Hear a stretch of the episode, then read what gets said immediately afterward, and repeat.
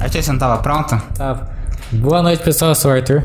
Boa noite aí, galerinha. Aqui é o Matheus, tudo bem com vocês? Pessoal, antes de começar aí o programa de hoje, deixa o like, se inscreve aí, compartilha pros seus amigos. E é isso. Hoje estão recebendo o delegado. Tem que tomar cuidado hoje. Delegado Thiago, seja bem-vindo. Obrigado, Matheus. Obrigado, Arthur. Satisfação estar aqui com vocês. E vamos embora aí ter uma conversa da hora nesse domingo. Vambora, vambora. Se a gente confessar algum crime aqui pra você, você pode prender em fla- flagrante? Como é que funciona? Depende, se o crime foi agora, a gente pau na máquina. se foi. se já passou um tempinho, aí eu vou pedir a cadeia preventiva de vocês. Mas qual crime a gente cometeria? Por ser lindo demais? Esse crime você, você prende? Excelência, prefiro não me manifestar. Eu acho, que não, eu acho que não pode mentir pra policial, viu? Não, isso é verdade, não pode. Tá, tô me cometendo um crime aí. É, entendeu? É, O crime foi agora, mano. E, Thiago, você quer falar um pouco pra gente? Você tem um currículo grandão, mano. Quer avisar, quer falar um pouco aí pra galera sobre você? Legal, pra quem não me conhece aí, ah, satisfação estar aqui com os meninos. Ah, eu sou primo do Matheus Belíssimo, já esteve até aqui. Salve, salve, Matheus.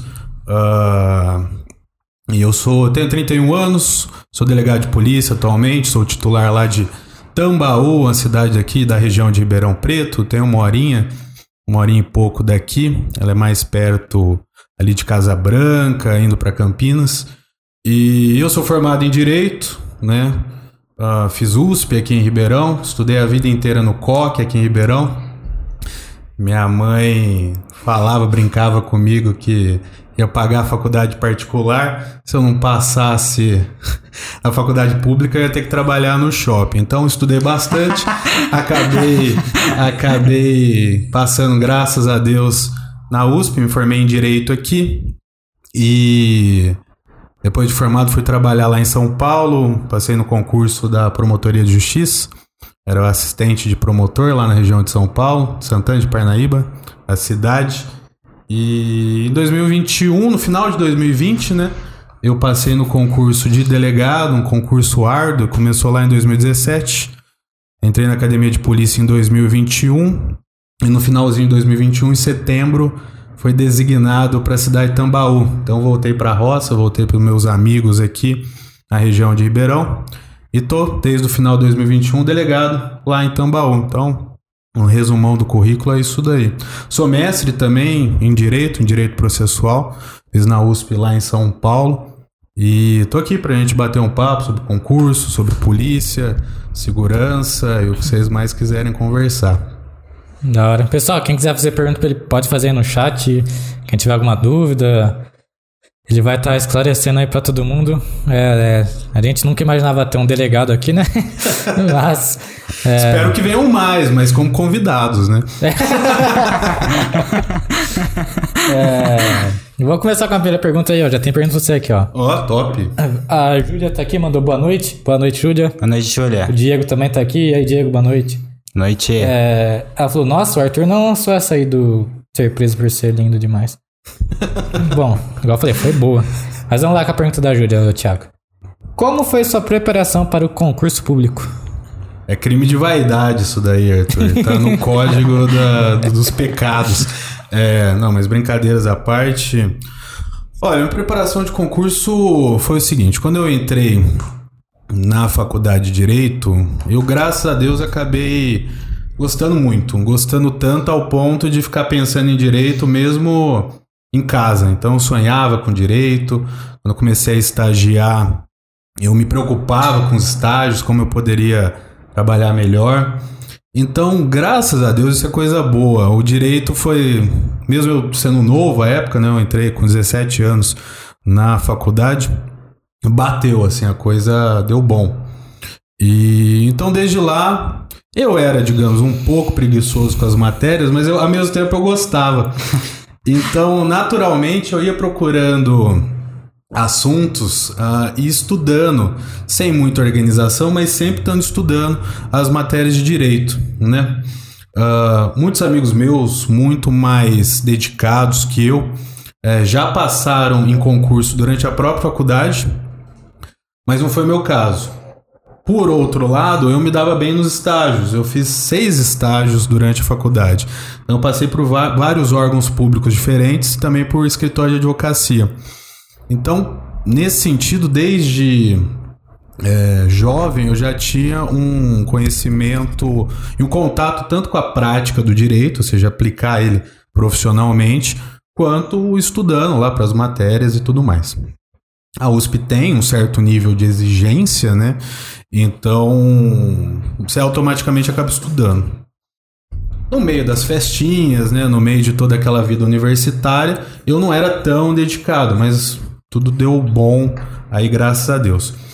Quando eu me formei em 2010, eu me formei em dois, final de 2013, em 2014, eu fui, eu entrei no mestrado, fui para São Paulo e lá eu estudei as matérias de processo civil, tive contato com muita gente mais velha, mais experiente. Quando você entra no mestrado, na USP especialmente, destrava a oportunidade de você conhecer muita gente interessante, né? E procurei estudar lá também. Nesse mesmo ano eu comecei a advogar. Então você, advogando, você de alguma forma também estuda, né?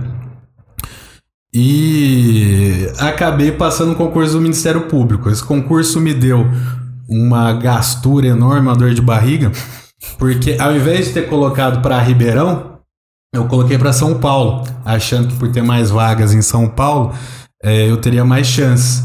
Aconteceu que aqui em Ribeirão eu teria ficado em sétimo, alguma coisa assim. Lá em São Paulo eu fiquei em cento e trelelé. E aí, e aí eles chamaram o pessoal aqui em Ribeirão e lá em tem- São Paulo não foi. No caso, você tinha bem mais concorrência. Sim, bem mais concorrência. Então muita gente pensou igual eu, né? E o pessoal daqui de Ribeirão, um abraço aí pros meus amigos que prestaram e passaram aqui, que eu fiquei morrendo de inveja na época. é, já estavam trabalhando em pleno 2016, eu lá, tipo, emprega- desempregado, fudido, advogando, né? E aí tive oportunidades em escritórios e tal, mas a minha vontade efetivamente era um concurso. À época, pelo menos, o concurso era muito interessante. Hoje, com a internet e outras formas aí de advogar, a advocacia vem se tornando mais interessante até para quem é disciplinado e empreendedor. Mas na época o concurso era uma coisa muito assim é, desejada, né? Enfim, aí eu fui tocando meu mestrado, né? Apenas como advogado profissionalmente. E. E aí, felizmente, deu certo o, o concurso da promotoria. Ah, eu dei muita sorte também, eu acho que. Eu não sei se existe sorte, mas. Eu. As matérias que caíram na prova tinham a ver com o meu mestrado, com tudo aquilo que eu já tinha estudado. Então deu muito bom, assim, sabe? No sentido de parece que Deus aí colocou as coisas alinhadas para dar certo. E aí eu comecei a trabalhar na promotoria em 2017. Ah, nisso, a própria promotoria, lá por ser uma cidade menor, né? Santana de Parnaíba tem cento e poucos mil habitantes. A própria promotoria já era uma forma de estudar. cidade? É na Grande São Paulo. É... A Grande São Paulo é a região metropolitana de São Paulo, né? Então é tanto a capital, São Paulo, quanto muitas cidades ao entorno de São Paulo que são denominadas da Grande São Paulo, porque elas são todas grudadas, né? Uhum. É a conurbação lá da aula de geografia. Ah, e aí você vai vindo para a esquerda, até para o interior de Ribeirão, então tem São Paulo, Osasco, seus hot dog, Barueri e Santana de Parnaíba. Santana de Parnaíba é uma cidade histórica, ela é super antiga, é de 1500 e blau, assim. Os bandeirantes começaram a entrar para o interior depois de fundada São Paulo. E aí a segunda cidade é Santana de Parnaíba, do estado de São Paulo, assim.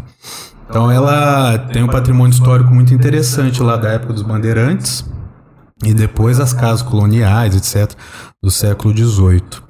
E, e lá nessa promotoria eu cuidava de tudo, né? A gente rodava com os promotores, os assistentes, né? Então eu cuidava do criminal, do civil, direito de família, direito de sucessões, direito ambiental, direito das crianças, direito dos adolescentes, ah, direito patrimônio histórico, Era muita coisa. assim. Não tinha um nicho que você Não tinha trabalhava. um você nicho, não tinha um nicho. Você tinha que aprender a se virar com tudo. Então era um negócio assim que a própria advocacia não teria como me proporcionar isso, né? Porque quando você vira advogado, você escolhe alguns temas, né? E lá era pauleira na promotoria e uma pressão grande de trabalho, né? Bate ponto e não sei o que, aquela coisa ah, de produtividade mesmo. Então foi um período que eu aprendi muito. E aí eu inventei de dar aula.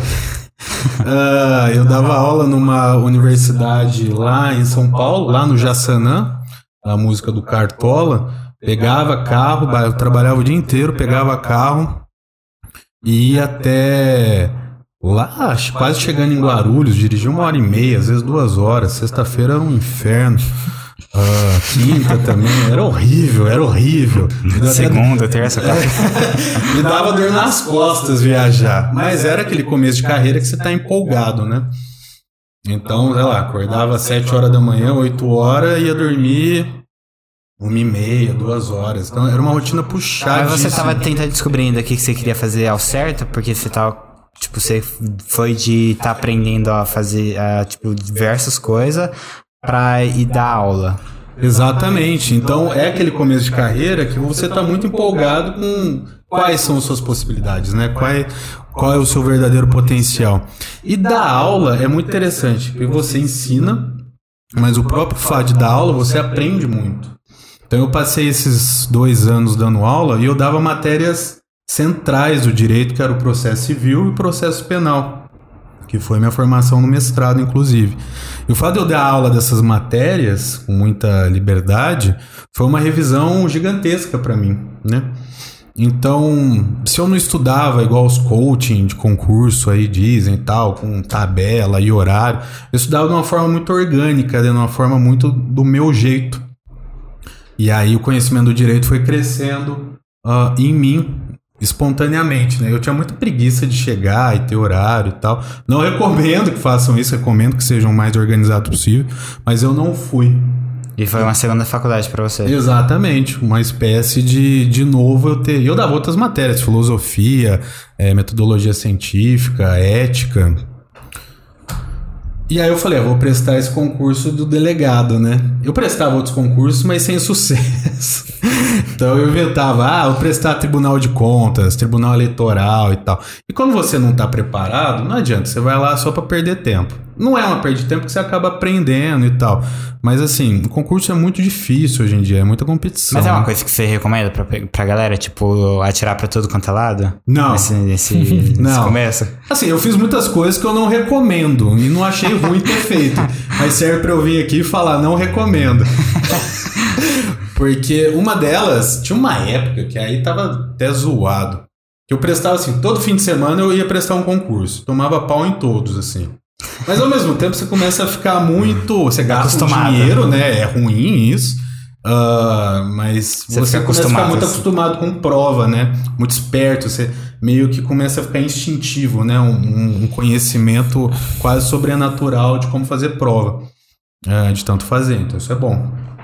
Mas não adianta, bicho. Não adianta. Você não tem como estudar. Ah, quero ser juiz do trabalho, procurador da Fazenda Nacional, promotor de justiça. Coisas que são muito distantes entre si.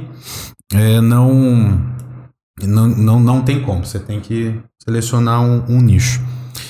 E aí eu prestei essa prova de delegado de polícia aqui de São Paulo lá em 2017. Eu sempre achei a carreira interessante, apesar de eu não ter histórico policial, nem... Tem mu- muita gente da carreira policial que gosta, né? No sentido, gosta de ver CSI, ver podcast, de... E você ficou apaixonado pela carreira dessa forma? Isso, eu não. Eu, eu, eu sou o contrário, eu sempre tive uma visão mais distante da própria carreira policial, nunca fui tão interessado assim. Mas eu tinha todo respeito e achava muito interessante a figura do delegado, que ao mesmo tempo ele é um jurista, né? Então ele tem o conhecimento do direito, mas ele é um policial. Então ele tem arma, ele tem algema, ele ele tem que ser violento quando necessário.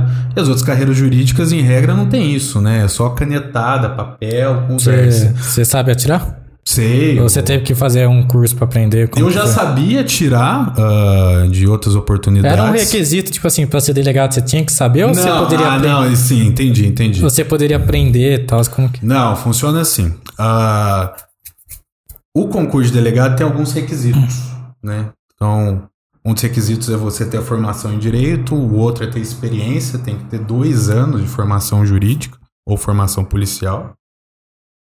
E outras coisas, tem, tem que ter CNH B, as idades, etc. Ah, e aí, quando você passa, o, o concurso de delegado, muitos concursos de delegado tem o TAF, né? Que é o teste de aptidão física. Ah, em São Paulo não tem, eles tiraram com uma série de fatores ali, então não tem. Então você pode ser gordinho e, e incapacitado que você pode passar. Mas o que acontece? Você passar e entrar, você vai parar na academia de polícia. E na academia de polícia, aí você tem que fazer. Você tem uma aula de condicionamento físico. E lá você tem que passar. Se não passar, você tá... Se reprovar em qualquer matéria da academia de polícia, você é desligado do concurso. Mas eh, deixa eu perguntar, tipo assim, uma pessoa incapacitada, por exemplo, alguém em cadeira de rodas poderia fazer? Não, aí, aí o que acontece? Aí isso já é uma outra área, porque tem um percentual de vagas para PCD, pessoas com deficiência. Ah, aí vai para uma junta médica para ver se a deficiência da pessoa Vai é, influenciar no trabalho. é apta o suficiente para influenciar no trabalho ou não, né? Entendi. Ah, tá. Eu sabia que E eu aí é, é muito caso concreto, não tem como eu falar isso pode, isso não pode. A pessoa pode tentar e depois discutir, né, no próprio concurso, até mesmo na justiça, ah, se eventualmente ela for negada, ela pode discutir e falar assim, não, eu tenho uma deficiência, Mas eu só que posso- essa deficiência não me impede de ser delegado, embora eu não possa fazer isso, isso, isso, mas eu posso ser delegado por causa disso, disso, disso, por exemplo. Entendi. Isso é possível.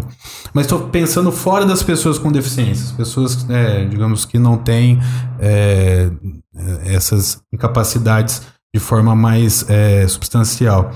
Ah, esse tipo de pessoa vai ter a prova de condicionamento físico durante a própria academia de polícia. E aí tem ah, aula de armamento, Ah, tá. né? A gente tem armamento. Em São Paulo tem armamento de revólver, a espingarda calibre 12 e a pistola, né? Então você tem que passar nesses três para no final você conseguir se formar no curso. Então quem não sabe atirar vai aprender. Ah. Só que você tem uma prova também. Então tem gente que não faz, mas muita gente também treina paralelamente à própria academia de polícia para para enfim, conseguir passar com mais facilidade, né? E se você é delegado da Polícia Civil. Sou. E você poderia, quando você fez as provas pra entrar e tal, você poderia escolher qual tipo de polícia você queria entrar? ou- Não. Ou você foi específico? Os cargos são todos hoje, antigamente, bem antigamente, antes da Constituição atual de 88, existe até promoções entre cargos, hoje não existe mais. Então, o determinado cargo que você quer, você tem que prestar um concurso específico para ele. Ah, então, de delegado é específico para delegado da Polícia Civil. O delegado da Polícia Federal tem que prestar um concurso específico. O delegado de outro estado, de Minas Gerais, de Sergipe, é um concurso E específico. por que, que né? você escolheu a civil? Então, a outra polícia do estado de São Paulo é a polícia militar, né? E a polícia militar, ela já não tem necessariamente uma formação jurídica, Hum. né? Então, o, o policial ele pode entrar como soldado, né? Concurso aí de soldados e progredindo na carreira, ou ele pode entrar como oficial, né? O soldado, cabo, sargento são chamam de praças, né? São digamos as as carreiras operacionais da Polícia Militar. E os oficiais, que já é um concurso de elevado nível, né? Ele já entra como tenente, né? Aí são as hierarquias de oficiais, né? Tenente, capitão, major. Aí não fazia tanto sentido pra você, já que não tinha parte Isso, jurídica. Isso. E eu não tenho uma formação militar, né? Não- Então, e eu via como a carreira de delegado mais próxima, né? Inclusive para aproveitar a minha parte jurídica, né? Você tava falando como é que foi a transição de você estar fazendo trabalhos jurídicos pra ser tipo, tá, vou prestar pra polícia. É, então, começou. Eu tava na promotoria. É, foi até curioso essa história. E aí, em 2017, foi a primeira prova. Falei, ah, vou me inscrever, vou tentar, né? já tô aqui mesmo. A primeira prova já começou adiada, porque foi a greve dos caminhoneiros daquela época. Que é onde foi aquela, toda aquela situação, né? Tipo, acabou o combustível. Eu falo, puta merda, o negócio já vai dar. Já começou mal, né? Não, não vai dar certo essa daí. Larga a mão. Ah, mas graças a Deus aí, é remarcar a prova, eu vim prestar aqui em Ribeirão. Fui tranquilo, assim, sossegado, né? Tipo, na época de moleque, né? É, fui bem à vontade no concurso.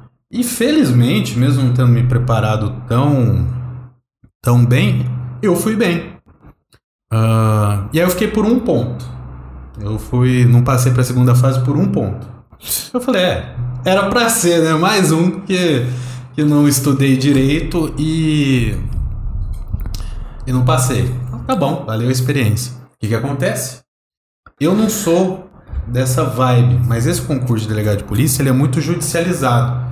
Então as pessoas começam a entrar com um processo para anular a questão, para mudar a resposta da questão. É um processo judicial mesmo, para o juiz ir lá e. e Tô mexendo com advogado, né? Tá ligado? isso, tem que contratar advogado, você mesmo como advogado tem que ir. Eu falei, puta, tem que trabalhar, dar aula, nem aí, presta outro, né? Com todo respeito, claro, a quem faz isso ou fez, mas não era, não tava dentro da minha. Da, da minha contestar do, meu prova, leque, né? do meu leque de, de, De pensamento que de eu vou fazer, pensamento né? à época, né? Tava muito ocupado com outras questões. Eu me, me, Imagina a gente na escola se a gente pudesse contestar as perguntas, tá é ligado? bem- exatamente, é bem isso, né? Você toma. É, fica de meu. recuperação, você vai. É, já- já Você, aconteceu. leva- você levanta a mão pra professora, professora, essa pergunta estava errada. Já, aconteceu na, na escola de, de aluno contestar a prova. É algo, é algo parecido, é claro, é outra questão, né? Porque é um concurso público, É, que é tem mais- isonomia e tal, mas brincadeiras à parte é algo Semelhante. parecido com isso, né? Ah, aí beleza. Aí eu tinha um amigo, um abraço pro Vitão, ele era meu parceiro lá de analista de promotoria. Ele tinha prestado também, não tinha passado. E eu, eu dou graças a ele, na verdade, né? Sou muito agradecido a ele, porque ele acompanhava, ele era muito mais animado que eu. E aí ele acompanhava e, e tinha visto que uma semana antes da segunda fase é, desse concurso, tinha um juiz lá tinha anulado umas questões e com essa anulação eu tava dentro. Só que ele viu e eu não vi. Aí, sei lá, foi tipo na segunda, eu até recebi uma mensagem no meu celular da Vunesp, que é a. que era a banca que. Eu falei, é, porra, que mensagem de Vunesp é essa, né? Ah, dane-se, né? Eu- Já, já não passou? É, eu falei, eu achei que era um spam, alguma coisa Vírus, ali, tá né? ligado? Quer me roubar. É. Aí eu acho que no outro dia, eu acho que isso foi numa quarta. Ele me ligou de manhã antes do trabalho, falou: Você viu o que aconteceu? Eu falei, putz. Quem você não viu morreu? o que aconteceu? Quem morreu? morreu uma promotora, explodiu uma bomba no, no- na promotoria, sei lá, velho. Não fala, velho, o que aconteceu? E aí ele. É, pô, bicho, você passou, você tá na segunda fase, aí se prepara, a prova é domingo. Eu falei, cacete. Não tava nem sabendo. Tava- tinha um- Falei, como é que eu vou estudar, né? Porque eu não, não Aham. tava estudando para uma prova de segunda fase de delegado, né? Aí eu cheguei no meu chefe da época, que era um substituto, né? Meus chefes é, Originais. normais não estavam de férias. Um abraço, doutora Paula, doutora Daniela. Ah, meu chefe à época não deixou. Eu falei, ô doutor, deixa eu dar duas abonadas aí, né? Eu tinha horário, horas, horas é, banco de horas, né? Ele falou, ó, Thiago, não, não vai dar, você me desculpa. Mas tá encerrando aí minha designação e não vai rolar. Eu falei, é, já era, né? Não, não vai dar certo essa segunda fase aí. Eu fui estudar no sábado, peguei, né? Tirei o sábado pra estudar, domingo a prova. Bom, você já tinha sido. é, você, já tinha, você já não tinha passado. Você pensou, se eu for reprovar nessa aí, eu já não passei mesmo. né? Não, eu já tinha, né? Quem nada tem, É. Tudo, é, é, tudo é lucro. Agora. Aí eu fui, né, pra prova. E uma prova já é diferente, porque você vai de terno, vai na academia de polícia lá em São Paulo. é, são pessoas já mais selecionadas, e é uma prova escrita, né? Uhum. Eu falei, nossa, velho. Tô fudido. Ah, E deu certo. Olha como são as coisas. Deu certo. Eram cinco questões abertas, é, cinco questões abertas, uma redação. Eu não me recordo exatamente, preciso pegar lá e ver. Mas eram coisas que eu já tinha. É, que eu, eu vejo a, a, mão de Deus nessas horas. Porque funciona assim. Ou funcionava, pelo menos. Uh, ele sorteava os pontos. E as questões que tinham sido não sorteadas, né, descartadas, eram questões que eu não ia saber responder. As questões, que, as questões que foram sorteadas, eu tinha muita convicção nas respostas, né? E aí deu certo. Aí falei, putz. Agora a terceira fase. Passa por uma fase de investigação social, né? Investigação social? Isso, tem essa fase nos concursos policiais. Pra ver se você não é o bandido. O quê? Pra saber se você não é um bandido. Exatamente. Se você não é um traficante, bandido, traficante, um viciado em jogo, um alcoólatra, um várias coisas, né? Então, se você tem um perfil compatível aí com a carreira e, e o delegado mais relevante ainda, né? Aí você não passa por causa disso. Não, passei. Pior que tô. a camiseta aqui, né? Mas tem, tem alguma diferença do, vamos supor, de hierarquia? É, delegado da Polícia Militar com o delegado da Polícia Civil? Ou é a mesma coisa? Não, aí que tá. O, não existe. O que, que é o delegado, né? Muita gente é bom explicar isso. A palavra delegado vem de delegar, né? Então, são poderes que o delegado tem, poderes delegados. Poderes uhum. delegados de quem? Do juiz. Então, o que acontece? O juiz, uh, historicamente, ele era muito poderoso, né? no sentido que ele resolvia os problemas da cidade, do município, da vila, né? desde a época da colônia. Só que o juiz ficava muito estafado, tendo que resolver todo tipo de problema que se dava na vila. Né? Então, se criou historicamente aí a função delegado de polícia, isso na época colonial, depois foi elaborada melhor aí no Império, depois na República, foi passando por depurações diversas, né? Mas historicamente começou isso. Então o que acontece? Chegava preso, ao invés de se apresentar diretamente ao juiz, se apresentava ao delegado de polícia.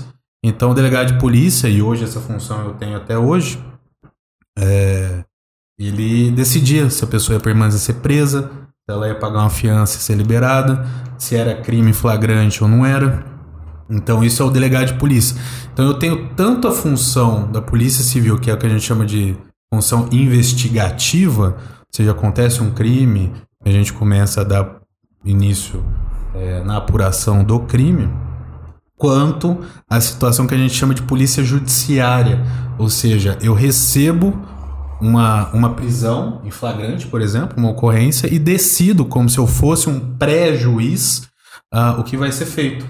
Então eu decido se fica em flagrante, se é liberado, confiança, sem fiança, ou se nem flagrante é, que a gente registra só a ocorrência. Uhum. E por isso precisa do lado jurídico o... Exatamente, exatamente. Podemos, a sua formação.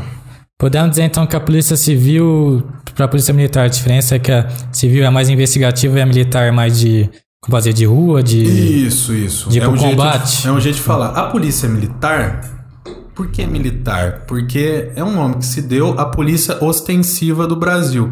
O que é ostensiva? Ostensiva é aquela que aparece. Que vai para combate, essas coisas. Exato. Ela tem um uniforme, né? Então ela é fardada. Ah. E aí ela aparece muito claramente, né? Por meio da sua viatura caracterizada e por meio da sua farda caracterizada. A Polícia Civil tem uniformes, só que a gente usa uniformes basicamente no plantão, que a gente está lá na delegacia, em operações que a gente tem que efetivamente se caracterizar como policiais civis. Mas fora disso, numa investigação em que um policial civil, por exemplo, está oculto, né? Ah, ele está de alguma forma investigando e ele não quer, isso faz parte do trabalho, não aparecer como policial, ele usa roupas normais, né? O que a gente chama de paisana. É isso aí. Trajes civis. Tá, ah, ele não usa armamento ah, aparecendo, né? Então é um armamento velado que a gente chama. Então tudo isso daí faz parte do trabalho que é diferente da polícia da militar que tem que aparecer. Agora, por que, que ela chama militar? Porque ela tem um regime militar de funcionamento. Uhum. Então, tem patentes uh, de forma muito parecida às Forças Armadas, uh, como a Marinha, o Exército e a Aeronáutica, né? Uh, só que a, a, Polícia Militar serve para segurança interna. Né? As Forças Armadas são para segurança externa, caso de guerra, assim por diante. E já teve, por exemplo, você tá falando de crime infi- infiançável, que pode pagar, enfim. Já teve algum crime que você falou, tipo, você ficou com raiva do cara, que vai, vou entrar no seu. Como, como funciona o psicólogo, psicológico de um delegado.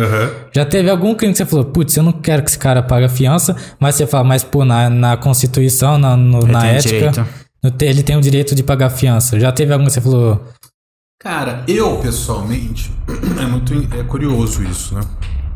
Desde muito jovem ali no na própria faculdade de direito, eu me via que aquilo era trabalho, sabe?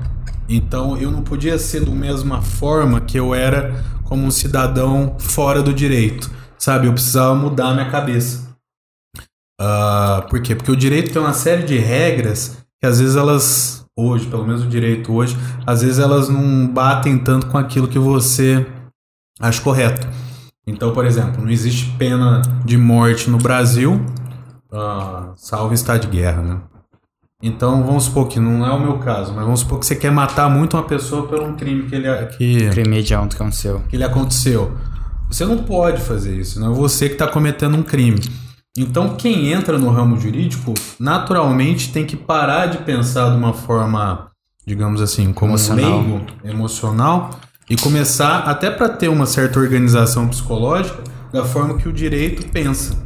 Claro que você pode, deve ter seu pensamento crítico, e às vezes é, é, ver que o direito como está hoje não é correto e tal.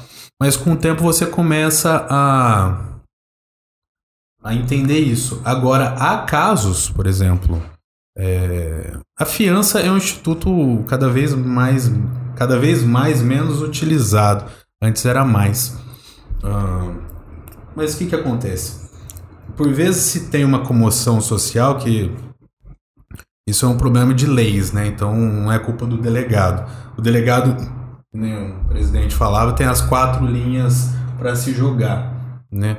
Então, se você sair fora dessas linhas, você que está cometendo uma irregularidade, né?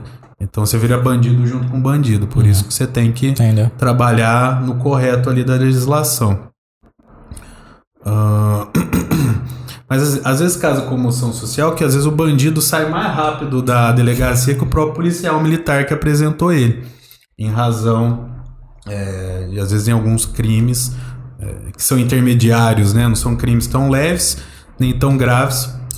A pessoa fica, vai liberada, né? A Polícia Civil chega a trabalhar com a militar? Sim, sim.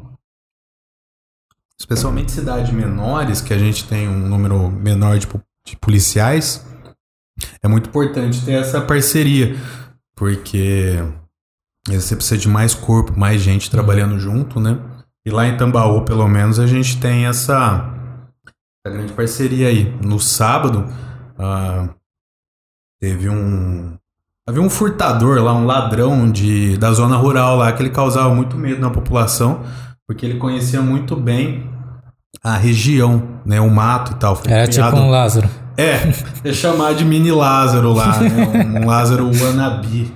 Ele nunca tinha matado ninguém, então não era também num nível tão, tão sério quanto o caso do Lázaro. Mas ele furtava e ele era muito maldoso, por assim dizer, né? Travesso. Ah, ele fazia muito bagunça na casa das pessoas que ele. Isso sozinho, né? Que ele, que ele furtava. Então punha fogo, quebrava as coisas, defecava, terrível. Ah, ele foi preso ah, e depois foi condenado no regime aberto. E aí tem esse problema de regime, é outro papo, né? Esse problema dos regimes de prisão. E aí, como ele foi condenado no regime aberto, o que era até pertinente, né? Porque o furto é um crime que tem uma pena pequena, ele foi liberado. E aí ele foi liberado e voltou a, a, A saquear. cometer. E aí voltou todo o pânico aí esses tempos aí, os meses que passou. E aí eu fiz a investigação, a gente conseguiu, né, provar a, a autoria dele, né? E aí eu pedi a prisão pro juiz. Porque a gente tava falando aí, não foi flagrante, porque ele não foi preso na hora do furto, né? Mas aí se você chega e mostra pro juiz, eu não tenho o poder de expedir isso, você tem que pedir como delegado pro juiz, por isso a parte jurídica, né? Tem que fundamentar Eu fiz um pedido pro juiz e o juiz atendeu meu pedido. Eu recebi um mandado de prisão preventiva. Aí fomos lá e tinha essa dificuldade muito grande de achar, porque não tava numa casa certa e assim por diante, né? Então a gente montou essa operação, tanto da Polícia Civil quanto da Polícia Militar, e de dia e de noite vai, não acha, e a viatura fica cheia de lama e não sei o que e tal. E aí, pela madrugada, a gente conseguiu prendê-lo. Então essa parceria é muito importante, né? E é comum de vocês estarem trabalhando junto com a sim, polícia militar. Sim. Assim, cada um no seu quadrado, no sentido que cada um tem a sua função, né? Não é bom que a gente saia muito das nossas funções. Então, a, a função da, da polícia militar é patrulhar, é estar essa presença, né? É, caracterizada, né? Já a polícia civil é investigar. Se a polícia militar começa a investigar e se a Polícia Civil começa a patrulhar, dá ruim, né? Então é bom que a gente fique na nossa função original. Mas, Mas para determinados ah, casos é importante que a gente seja. Mas, por exemplo, a Polícia Militar tem na sua cidade? Tem, ah. tem. Ah, mas tem um delegado da Polícia Militar? Lá eles chamam, é o comandante do grupo da Polícia ah. Militar. No caso, é um sargento, né? Então, os grupos são. Porque assim, a Polícia Militar Uh, que nem, por exemplo, tem a, delegacia, a Polícia Civil. A gente tem uma delegacia de polícia, que é uma delegacia de município. Aí tem as delegacias que já são maiores, por exemplo, que no nosso caso é a seccional. Seccional seria algo como regional. Né? Ela fica lá em Casa Branca. Uh, aí em cima disso tem o departamento do interior, que é lá em Piracicaba. Então, assim, as delegacias vão aumentando de tamanho. A Polícia Militar tem algo parecido. Então começa no grupo, que é um. Se fosse uma tropa de homens ali. Aí depois aumenta, aí aumenta para companhia, depois aumenta para batalhão e assim por diante. Então lá tem é um sargento. Então ele tem uma função parecida com a minha, é. né? No sentido ele manda, ele orienta os homens dele militares, né? Mas e eu já oriento os civis. Geralmente em cidade grande, tipo Ribeirão. Imagina tem delegado de militar em, da polícia militar em Ribeirão. É, geralmente os, os criminosos são levados para o delegado civil ou vai mesmo já para o militar mesmo? Não, aí funciona assim. Aqui em Ribeirão, uma cidade muito maior, né? Aqui já é sede da seccional. Uhum. Então aqui é tanto sede da. Aqui na verdade é sede do departamento de Ribeirão Preto. É uma área muito grande de várias cidades. Então aqui fica o diretor da Polícia Civil de Ribeirão Preto, fica o seccional de Ribeirão Preto, Ficam os titulares das delegacias de Ribeirão Preto, com os plantonistas, ficam os assistentes, assim, é um corpo muito grande de delegados, né? Mesma coisa polícia militar, tem o batalhão, tem o. Aqui é a companhia, tem, eu não me recordo se tem o batalhão ou não, mas de todo modo tem grandes organizações da polícia militar aqui também. É que acontece. O preso, quando ele é capturado na rua, ele tem que se apresentar na delegacia de polícia, tá? Por vezes, a polícia militar resolve a ocorrência na própria rua, porque não é o caso de levar ninguém preso, ou seja, não aconteceu um crime. Aí variam, são muitas circunstâncias que fazem ser resolvidas na própria rua. Mas se é o caso de processar o crime, tem que apresentar as pessoas na delegacia. E é na delegacia que a gente vai formalizar. Então vai ouvir as pessoas, registrar o BO, então a gente tem essa função passiva também na delegacia, que é receber tanto a polícia militar, guarda civil, é, a própria vítima, às vezes sozinha. Se alguém vai e prende, é raro, mas acontece. a população ela tem o direito de prender um criminoso em flagrante, né? Então vamos supor que a própria pessoa Não prenda... sabia que tinha. Tem. Eu te falei isso uma vez. Não lembrava. Tem. Na prática, geralmente, se você, por exemplo, ah, o cara te roubou, roubou tua carteira saiu correndo. Aí veio um povo bruto, corajoso, foi lá e, e segurou o bandido, né? Geralmente, essa pessoa liga pra polícia, né? Então chega a polícia lá e apresenta a delegacia. Mas vamos supor que alguém, pela própria vontade, prenda a pessoa e arraste ela a delegacia. É possível. Já aconteceu em Tambaú, inclusive. e teve um pescador lá que tava pescando peixe, furtando peixe do, do, do dono da fazenda lá, e o cara trouxe o cara na mão. E é possível. Então, a delegacia, a polícia civil tem essa função passiva também, né? E por exemplo, você receber as ocorrências. e por exemplo, para uma prisão dessa forma, a, o cidadão que tá fazendo a prisão, ele precisa de estar complementando com alguma coisa a mais ou ele pode simplesmente exercer o direito dele e colocar a pessoa dentro da, da, da cadeia?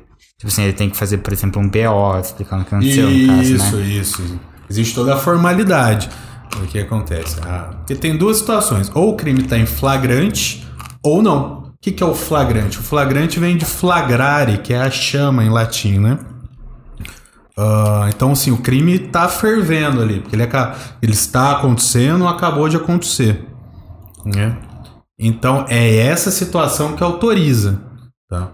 Então, acabou de ser furtada a carteira, alguém deu uma paulada em alguém, é, todos esses crimes visíveis, né?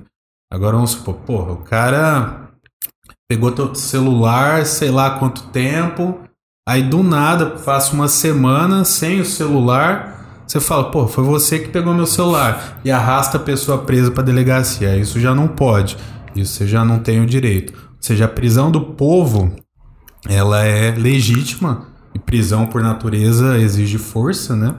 Ah, ela é legítima na situação de flagrante. As pessoas elas têm o direito de fazer isso, mas não a obrigação. Já os policiais, os agentes de segurança têm a obrigação de fazer. Então, se elas se os agentes de segurança visualizam um crime em flagrante e nada fazem, aí eles cometem uma irregularidade, eles não Mas- podem se omitir. Mas também tem, também tem que ser tomado cuidado de, é, a partir do momento que você usa de violência pra alguém que tá. pra um, pra um bandido em flagrante. Partir do momento que você usa violência, se você usar da forma errada, você também tá correndo risco de estar. Isso, isso. É tá por isso que muita um gente. É isso, por isso que muita gente também evita se envolver, né? Até porque elas não querem esse, essa responsabilidade. Né? Hoje a gente vive num, num, num tempo que as pessoas não querem, por vezes, se meter com justiça, não querem, querem ficar em paz na delas, né? Ah, E ter que correr o risco de acontecer isso daí. isso, eventualmente. E no- na minha visão pessoal, isso como interpretação da situação, né? Isso é ruim. Porque quantas vezes as. é, por exemplo, a gente tá no mês da mulher, a gente tá até conversando, né? Ah, você vê uma briga de casal ali, o cara ameaçando ou batendo na própria esposa, não tem polícia, às vezes não tem celular, e a única situação que tem pra conter isso é um outro cara, uma outra pessoa, um vizinho que tá vendo aquela situação, né? E ela decide, não, não vou me meter nisso daí. Pode acontecer alguma coisa grave. Mas sabe o que é o pior? Ah, Uma vez até conversei com o Matheus sobre isso. A gente já viu, tipo assim. Não que a gente viu na rua, mas a gente já viu o caso de, tipo assim. A mulher, o cara tá batendo na mulher, não sei o quê. Aí o pessoal vai lá e denuncia. Aí passa dois dias a mulher volta com esse cara. A Isso. pessoa que denunciou, o cara, ó, vou te pegar, viu? Você tá ferrado que você denunciou. Então por isso que muita gente é, parou de querer se envolver nisso aí. Até errado, né? Porque você até acha que a pessoa tem que denunciar. Mas tipo assim, a pessoa pensa, pô, eu vou me meter nisso. A mulher volta com o cara. O cara tá me ameaçando de morte. O cara tá falando que vai me pegar, não sei o quê. Então, é, qual, qual solução você vê nisso aí? Sim, sim. Não, quando eu quero dizer, eu não tô culpabilizando É. ninguém que Não, sim. fez ou que não fez. Isso daí tá dentro da, Sim. da convicção de cada um. Mas veja como é o sinal doente dos nossos tempos uma situação dessa. Uhum. Entende? Tem no sentido empatia. de que é que acontece uma situação de que você quer fazer o bem e acaba recebendo o mal injustamente, né? Então assim, por Isso. isso que a- a- o cidadão ele não tem a obrigação de fazer isso, né? Ah, não quero me meter, não quero. Mas foi só algo que eu trouxe a reflexão. Porque existe Pra- o, o lado disso, da- daí acabar voltando pra pessoa, tanto do lado jurídico, levar um processo, quanto do lado, tipo, do, do bandido no cara, no caso de, de pegar uma. É. De ser ameaçado. Eu acho que até por isso que a população parou de denunciar. Sim, sim, existe hoje, mas é sinal. É, eu acho que é conversando sobre essas coisas que a gente ajuda. Se é primeiro se ajuda a pensar. a, lembrando, a obrigação de resolver é do Estado, das polícias, assim por diante. Mas quanto é importante, quanto a gente estimula, por exemplo, ah, se não quer aparecer, não aparece. Mas a importância da pessoa que está presenciando um crime, seja violência doméstica. A violência doméstica contra a mulher, ela tem muitos detalhes, né? É muito complexo uh, em relação a isso. Mas a importância de você denunciar, ligar o 90, cobrar o trabalho das polícias. Tem as denúncias anônimas também, você coloca aí no Google. Era isso que eu ia te perguntar. Tá. É, sobre denúncia anônima. Por que que, tipo, é, realmente, é, a denúncia anônima, tipo, não tem como a pessoa saber, né, que foi... foi... Não, a gente tem um sistema lá, é o telefone 181 e a... E um site também, você digita aí no Google denúncia anônima, vai aparecer um cadastro lá. Isso é para situações que não são em flagrantes, sabe? Isso é engraçado. É. Né? Você fala, tem o denúncia anônima e você entra lá e vai ter um cadastro. Não, cara. o cadastro que eu quis dizer é um formulário. É, obrigado, eu Eu te peguei, safado. É, é anônimo, tá ligado? Ah, qual que é o seu nome, sua idade, CPF? Não, não, é o formulário que eu quis dizer que você tem que digitar tem lá que fazer o que, um que é, tá acontecendo, né? E... Mas assim, não chega. É, a gente recebe lá internamente uh, no sistema não tem nenhuma identificação. Então, chega o que foi passado, né? Ele já vem num, numa situação pra gente ali sem nenhum tipo. Vem a denúncia, né? Mas não vem nenhum tipo de identificação do remetente, né? Porra, porque senão também aí ficava zoado, né? Aí perdi a graça do negócio. Então tem isso. É. Aí chegando esse documento, a gente começa a apurar, né? E ver se a denúncia anônima é procedente, se tem a ver, ou tem um começo de haver, né? Se tem indícios mínimos aí da, do crime pra gente começar a investigar, ou se não, né? Então... Esses. É, esses negócios sobre coisa anônima, aqueles diz, diz que recompensa, sabe? Ah, tal bandido tá sendo procurado 20 mil reais. Tem duas perguntas. É. Quem que formula o valor da da, do, do negócio. E, e, o, e esse dinheiro realmente é pago? Então, isso daí é para casos um pouco mais especiais. Se vocês tiverem aí. Dá até para entrar no, no site da Polícia Civil. Tem os mais procurados. Uh, e tem, uh, e tem os valores, né? Mas isso assim, não é para qualquer bandido, né? Aquele bandido que, você, que são os bandidos mais Sim. relevantes, crimes mais graves e que você não consegue achar o cara. Então, se tem essa, essa oferecimento da recompensa, é pago, né? É uma verba destinada do próprio Estado para isso. E aí a pessoa tem que fazer a, a denúncia, né? Nos Estados Unidos eles chamam isso de forma, é, colaboradores, né? Colaboradores. É, seria algo parecido com a colaboração premiada, só que de forma anônima, né? Uhum. E aí, se você passar as informações suficientes para a polícia para ela conseguir prender a pessoa, aí você recebe, né? Então. Uh... E você falou que eu, foi. Eu nunca recebi, eu não sei, mas sei que, mas sei que, que acontece. É o. É tipo assim, é um, um outro pessoal que determina o valor. Não, ah, sim, não, não, isso daí são, isso daí tá dentro das políticas de, de Estado, né? Eu, eu creio que quem determina seja ali a Secretaria de Segurança Pública. Você né? nunca teve vontade de falar, pô, quero pegar esse cara e eu boto 50 mil aí. não, lá em Tambaú, graças a Deus, a gente prende todo mundo com alguma facilidade, né? O mini Lázaro ali que deu dois dias de trabalho a mais, mas. Uh, ali, felizmente, teve policiais muito bons, conhecer o terreno, conhecer as pessoas a gente tem uma facilidade Sim. maior de prender as pessoas. Vamos ler duas perguntas que fizeram aqui pra você? Claro. Desculpa, Júlia, que se perguntou um tempão atrás, mas o papo foi fluindo. Ah, é, é verdade. Eu, e tem assuntos em aberto. Não, aliás, você respondeu dela primeira. Ah, tem a do, eu vou ler a do Diego também, que ele tinha perguntado quando estava falando de direito, né? Desculpa também, Diego. É, tem duas perguntas, eu vou ler a primeira do Diego e depois da Júlia. Ah. Conheço bastante gente que faz direito. Isso no fim atrapalha no mercado? Não entendi. No mercado? Como assim? Como o dia, assim? não, o Diego perguntou. Ah, no mercado de trabalho. Conhecer pessoas pode atrapalhar? Pera, não, não sei se, se você fazer. se você fazer direito, por ter bastante gente fazendo direito. É, ah, entendi, entendi. Ah, olha, vou dar uma resposta sincera e mais política ao mesmo tempo. É, o mercado de direito ele vem se saturando com o tempo. né? Porque Brasil é o país que mais tem faculdade de direito no mundo, né? Acho que eu não sei se é exatamente isso, mas se juntar todas as faculdades de direito do mundo não dá as que tem no Brasil. Nos outros países, o, a faculdade, a, o estudo do direito ele é um pouco mais reservado, né? É uma situação não tem essa oferta tão grande de cursos, por consequência, não são tantas pessoas assim formadas em direito. Por consequência, o mercado é mais restrito, por consequência, os profissionais são mais valorizados, né? O direito hoje assumiu, é uma opinião bem sincera minha, espero que não seja tão problemática.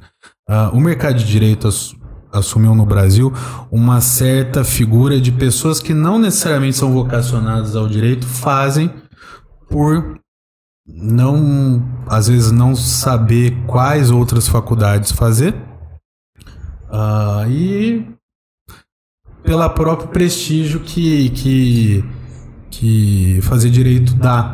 Isso acabou gerando uma situação de banalizar. de canibalismo do próprio direito, onde as pessoas começaram a se comer no mau sentido, né? Se aqui é se tem um bom, uh, em relação a, ao, mercado a, a, ao próprio mercado de trabalho. Isso leva ao quê? Salários é, achatados na iniciativa privada e muita competitividade no, nos concursos públicos, né? uhum. né? Então, eu vejo da seguinte maneira, aí sendo bem direto. Uh, se há outros mercados que você se sente vocacionado, e hoje, por exemplo, exemplinhos, né? Tá em alta programação, informática, marketing digital, podcast. Podcast. Os caras estão rachando de ganhar dinheiro aqui.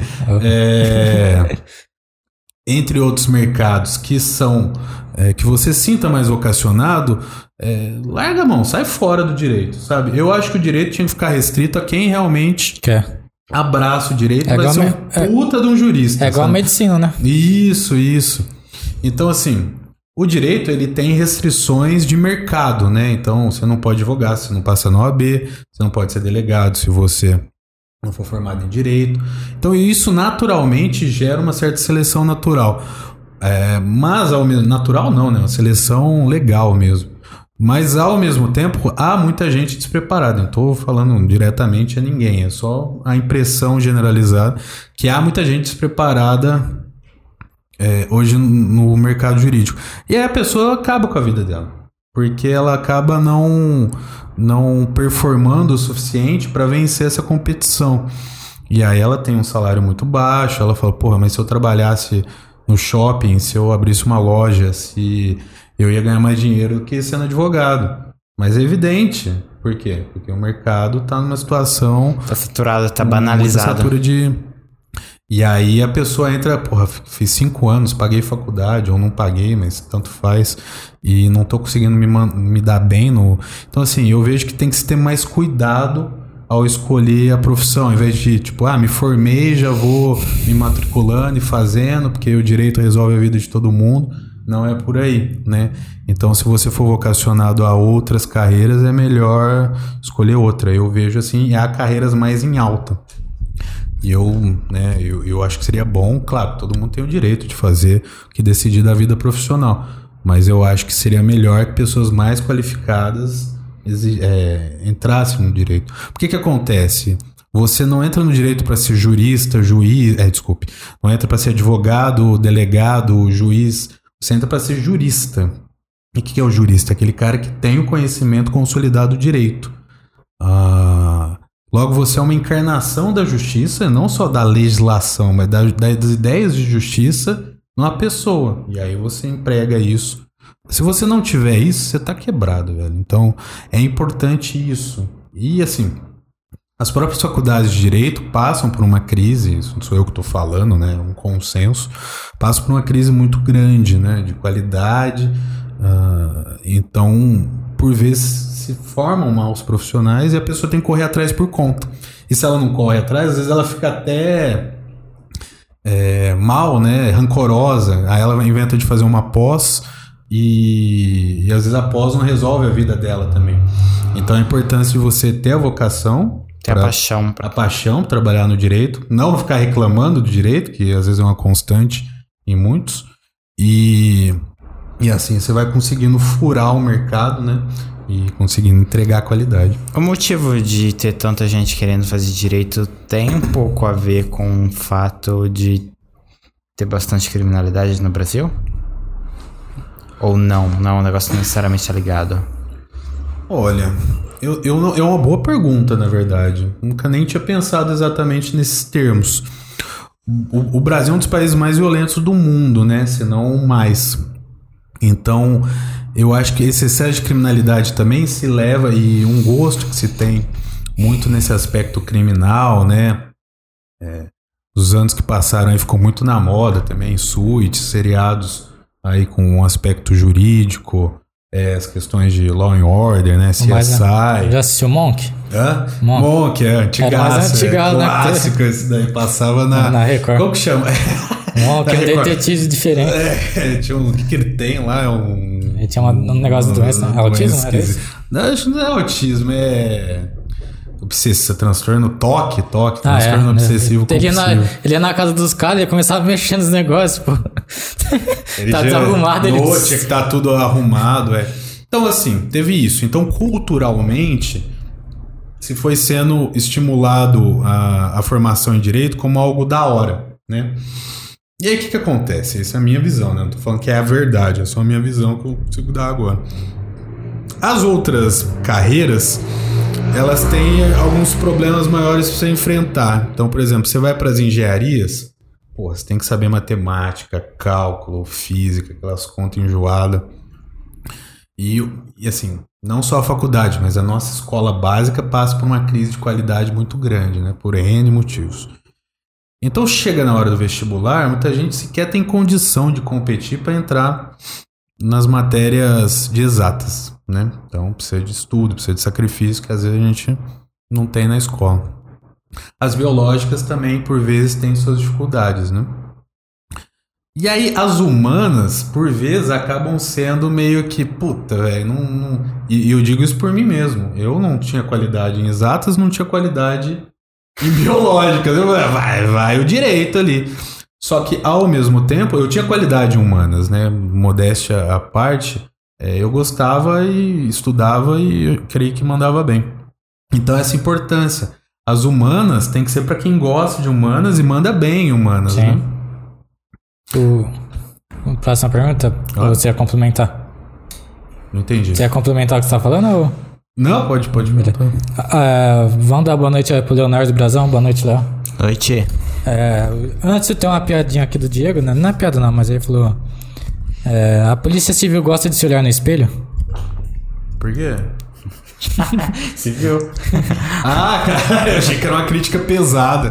Entendi, civil. Não, o que, que o policial fez no, no, es- no espelho? Ah, o policial civil. Boa, boa, boa. E a Júlia fez a pergunta aqui, ó. Qual a sua opinião sobre o sistema carcerário no Brasil?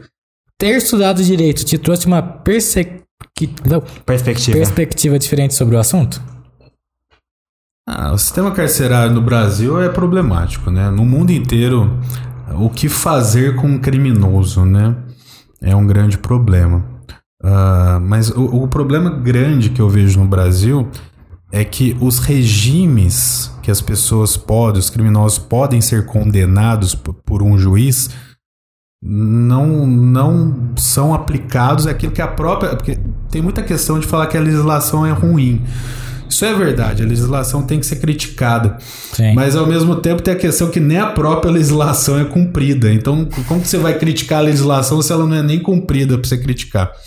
E a gente tem um problema que é o seguinte: a gente tem três regimes a depender da gravidade do crime e do caso concreto que o juiz pode condenar a pessoa: o aberto, o semiaberto e o fechado. O aberto, em tese, é o quê? A pessoa trabalharia na rua, né? É, Foi condenada. Ah, foi condenada em dois anos no regime aberto. Ela trabalharia é, normalmente aí durante a- o dia e à noite ela ficaria presa num lugar chamado Casa do Albergado. Seria uma prisão mais light, por assim dizer. Mas é uma prisão. Então tá de noite, você não vai pra casa de mulher, você não vai pra balada, você não vai viajar e de fim de semana também. Então você tá preso de noite e de fim de semana. Isso é o regime aberto. Na prática, o que a gente tem, como não tem essa casa do albergado, essa prisão, a gente tem o quê? Nada. Então, se a pessoa é condenada no regime aberto, Ela vai trabalhar e volta pra casa. ela volta pra casa. Mas aí que diferença faz? Porque se ela não tem uma tornozeleira e não tem a fiscalização de. Ué, se ela quiser zoar, Mas aí não teria tornozeleira? pra, Tipo, ah, você vai ficar em casa só em casa? não tem. A tornozeleira tem um custo, né? E. Assim, eu não conheço, não, eu acho que não é uma política, pelo menos em São Paulo, para os condenados em regime aberto. A tornozeleira é uma política para saidinha, né? Porque o cara, depois que tá preso, aí já é um outro assunto, mas depois que ele tá preso, ele tem direito à saída temporária, que tá até em discussão que eles querem acabar com isso. Aí a pessoa tem essa saída temporária meio que para tomar um ar, para ver a família, etc. Depois ela tem que voltar. Aí eles colocam tornozeleira neles, né? Os Uhum. presos de saidinha. O semi-aberto é o. A pessoa volta pra cadeia? O semi-aberto, em teoria, funcionaria assim: o cara ficaria mais preso, por assim dizer. Então ele ficaria é, preso numa colônia agrícola ou industrial, ou seja, uma fazendona, ou uma fazendinha, ou uma in- indústria, né? Que ele vi- e iria ele teria que lá. trabalhar lá, só nesse lugar, faria teria as plantações, a produção adequada. E aí, se ele. E aí, de noite, ele ficaria recolhido lá na própria colônia industrial. Isso seria o semi-aberto. O que é o semi-aberto hoje? Nada. Nada. Nada. Do tipo, o semi-aberto, teoricamente, é a pessoa trabalhar fora de dia hoje, ou seja, ela é muito, tem muito mais liberdade do que ela deveria ter, pode trabalhar, e aí depois ela vai dormir no presídio, né? Então, o semi-aberto de hoje é o que deveria ser o aberto da teoria, entendeu? É. Aí o que é o fechado? O fechado é o único que dá certo, porque aí o fechado é a trave, mano. Você viu no, nos Estados Unidos um, absurdo que saiu? Ó, O, teve um. Descobriram que no presídio masculino, as guardas, né? As cuidam lá do sistema carcerário, elas estão transando com os detentos, velho. Putz. Ser tudo demitido, né? Mandado embora. Aí os caras nos comentários, pô, por isso que os presos não queriam sair de lá. É, não, não, tá liberado. Mas não, tem- o, pior, ficar mal o pior é que tem esses negócios, né? Tipo assim, da, de. Tem muita advogada, nutricionista de cadeia que se apaixona pelos, pelos presos mesmo. Tem, tem, tem paixões das mais diversas, né? Tem até a famosa que cai nos concursos públicos, né? A síndrome de Estocolmo, que é, É. quando a pessoa- a- o sequestrado se apaixona pelo sequestrador, né? Sim. E, mas só para concluir o do fechado, o fechado a pessoa efetivamente fica na penitenciária. Só que no Brasil tem muito mais liberdade que os, as penitenciárias de outros lugares do mundo. Então tem a saidinha, tem saidinha do Dia das Mães, tem saidinhas ordinárias, tem de Natal, de Páscoa, de não sei o que, tem visita íntima, tem um tanto de coisa que em outros lugares presidiário mundo tá tomando bastante ar, né? Isso, isso. Tem as progressões de regime agora com o pacote agora, né? Tem uns anos já. Pacote anticrime, eles quiseram é, fazer a pessoa, se ela for incidente, progredir de regime com mais vagareza, ou seja, ela ficar mais tempo preso.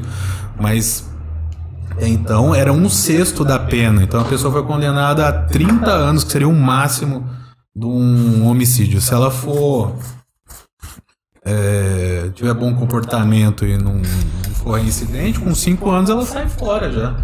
Então, assim, era um, é, ainda é, né? Em muitos casos, uma situação muito. que prestigia muito.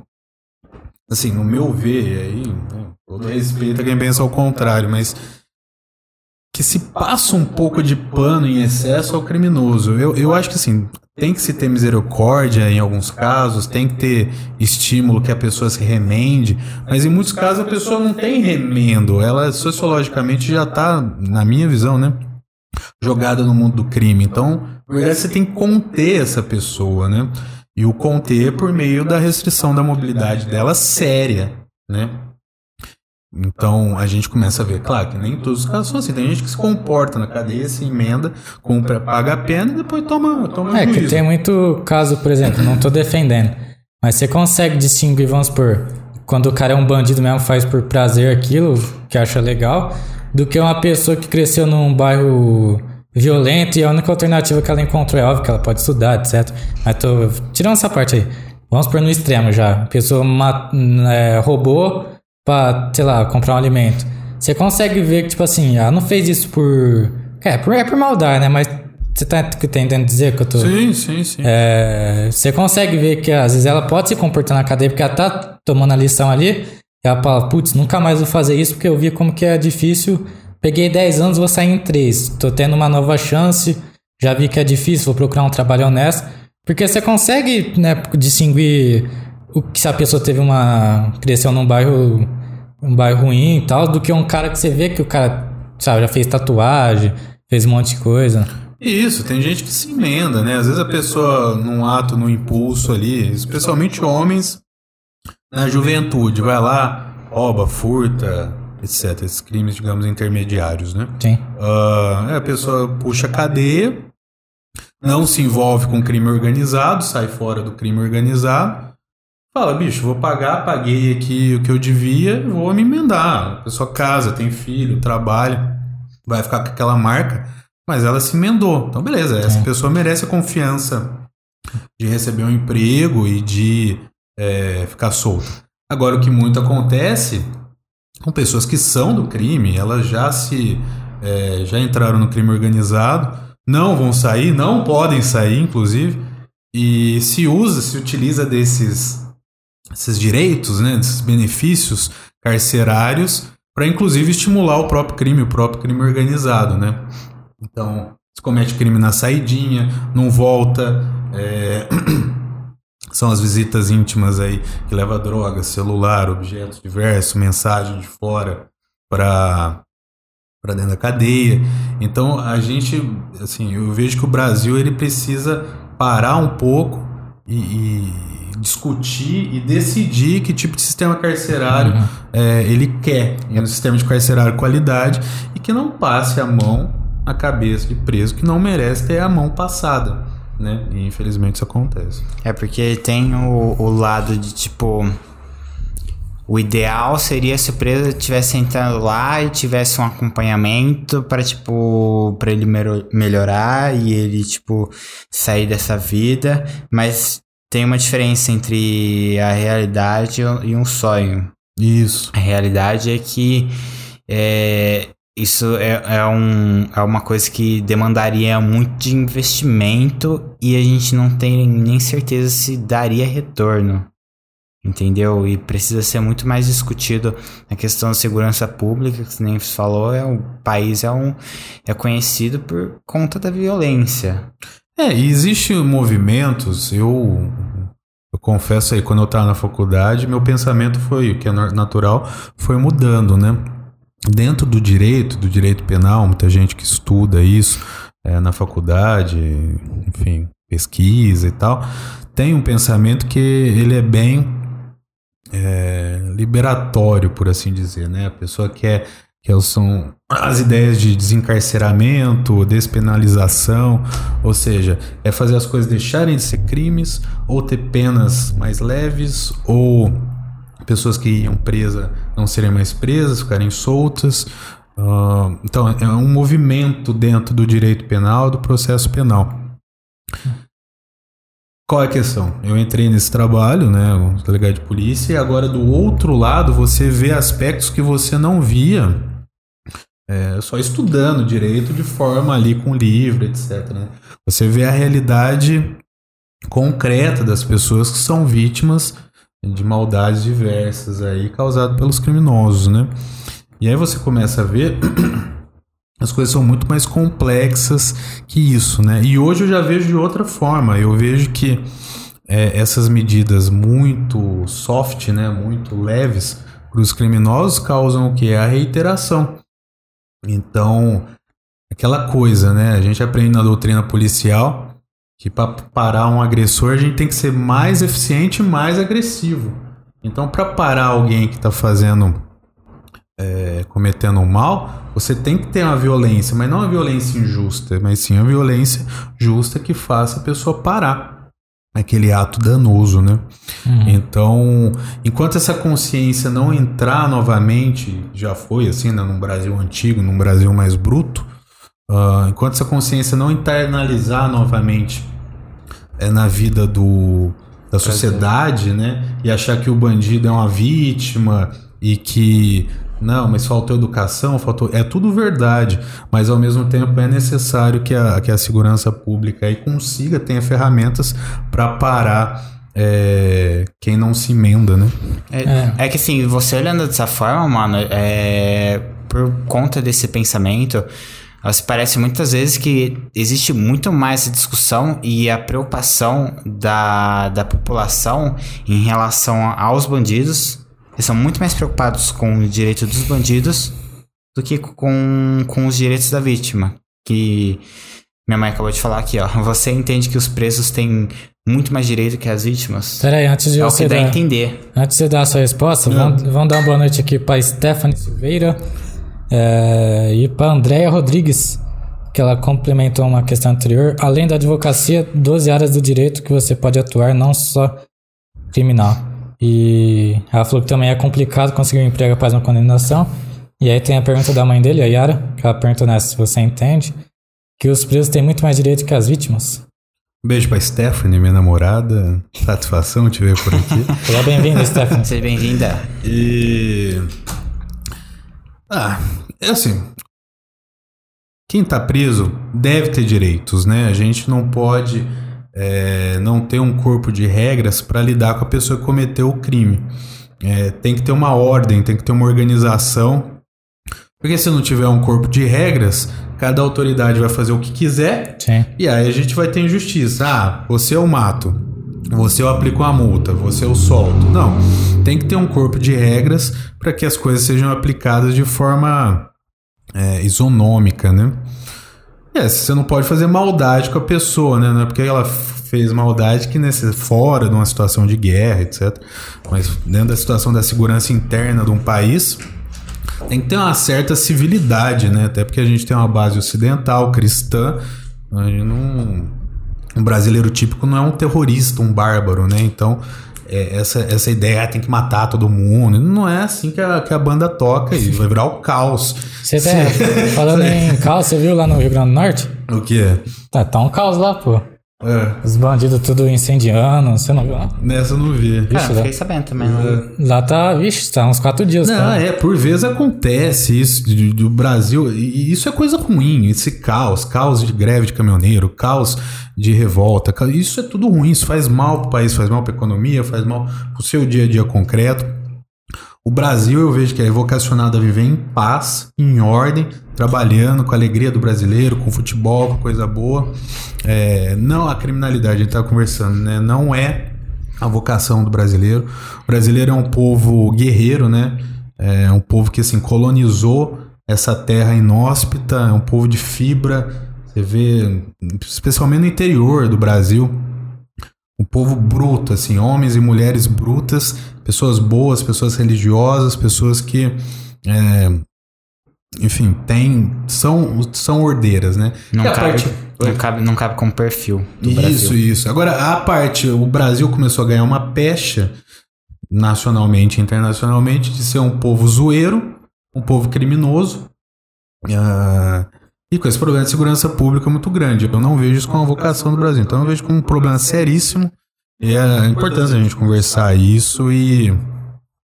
Enfim, os políticos quem manda, né? O delegado manda um pouquinho só, mas muita pouca coisa. Então, os políticos, os jovens, né? A importância da gente estar aqui junto hoje. Os jovens, de quem é mais velho, de várias gerações, dos seus 20 aí, onde começa a nossa vida política, até quem tem 50, 60, assim vai.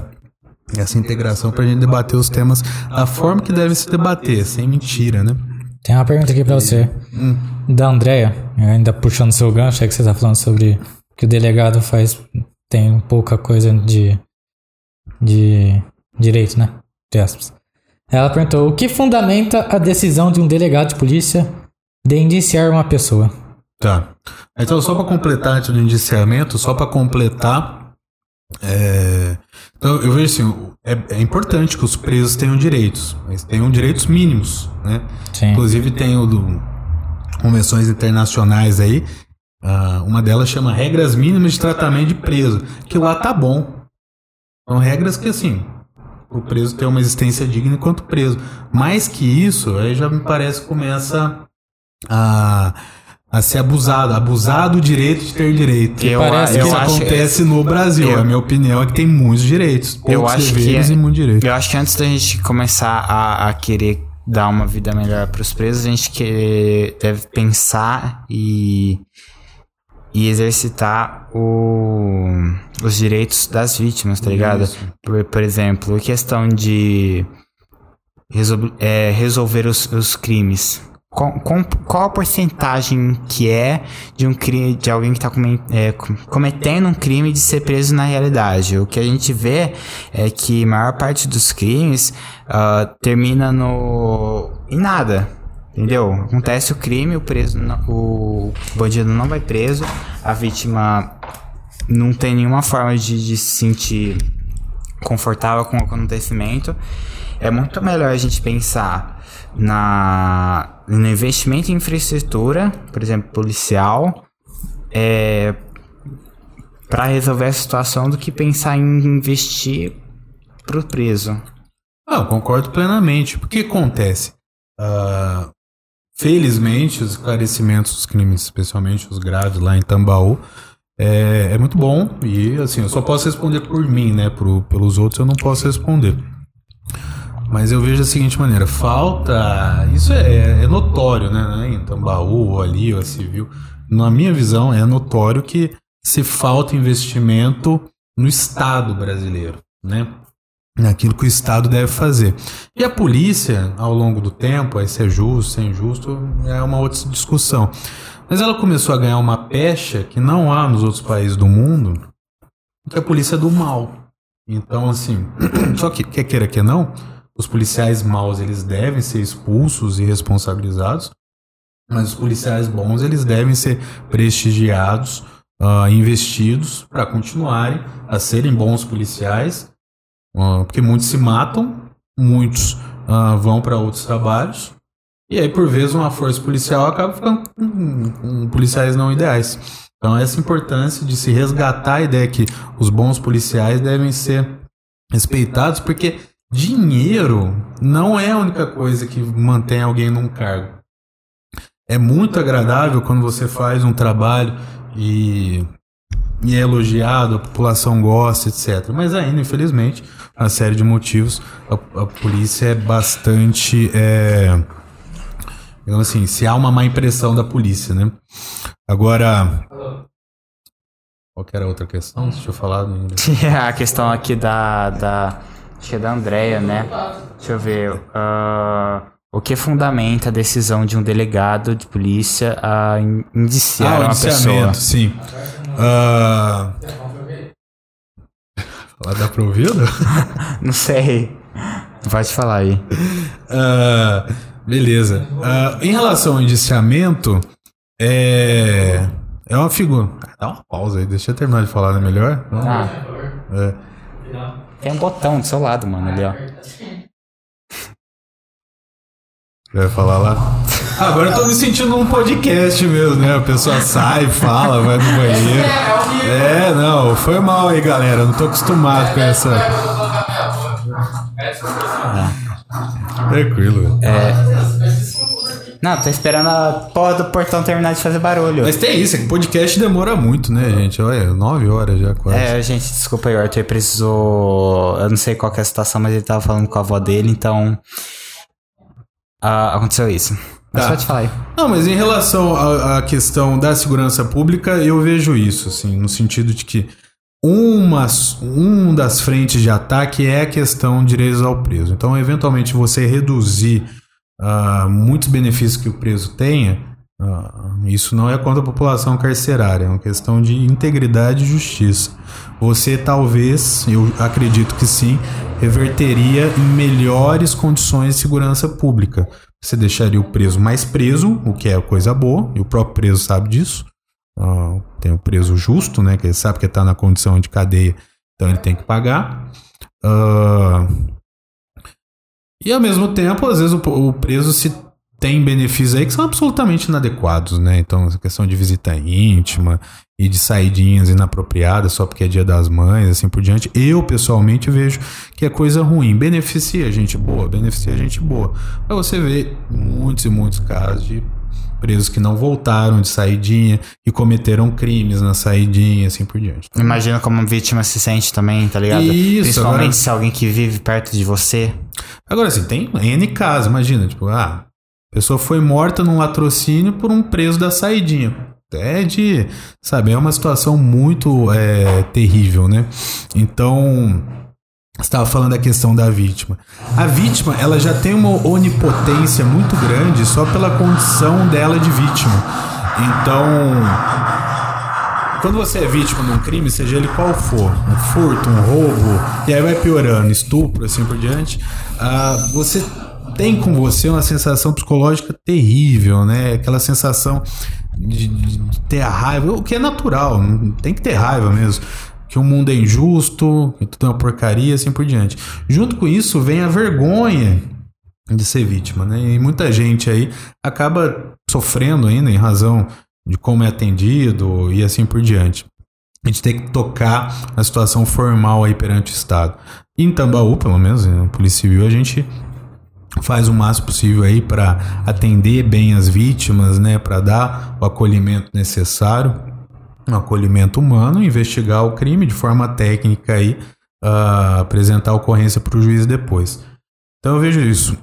o problema de segurança pública é muito complexo, mas eu acho que o primeiro ponto é a gente mudar a mentalidade, né, e mudando a cultura para se ver que é necessário investimento em educação e assim por diante. Existe uma crise na educação, existe uma crise na saúde, mas existe uma crise na cultura. E um dos fenômenos dessa crise na cultura é não lidar com a segurança pública de maneira mais Firme. firme. Firme é uma boa palavra. Eu ia falar violência com violência justa, mas é a falta de firmeza. A falta de firmeza está nos homens, a falta de firmeza está nos políticos. Ah, então, assim, tem muito isso, né? No sentido de, em geral, isso mundial. E o Brasil sofre as consequências disso, né? Então, a importância de da firmeza, na minha visão, como delegado, né? Pessoal, como jurista também, de se lidar com o problema de segurança pública de maneira mais adequada. Tá? Bom, voltei, desculpa. Tava, Imagina. ensin tava ensinando minha avó a aumentar o. Quer dizer, a trocar Volume de da canal. TV. Não, é porque o, a, a net, a net em ca- o aparelho tá, tá meio zoado. Ela não consegue apertar. O, o botão não tá indo, entendeu? Aí, ela, aí sabe o canal que vai pra cima, pra baixo? Aí eu tava ensinando. Um problema importante, tem que resolver. É, você tava falando, cara, de tipo, da população, da gente, o policial ser pintado como mal na sociedade.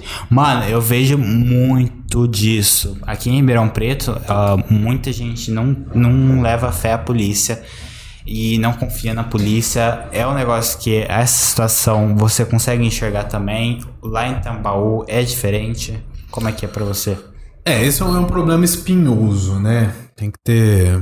É um problema muito delicado, mas eu vejo, assim, da seguinte maneira. Eu tinha mesmo, um jovem, assim, tive, tive essa má impressão. Eu acho que você tem uma certa absorção cultural que você liga, é, sei lá, vai ver um filme de sucesso brasileiro, né?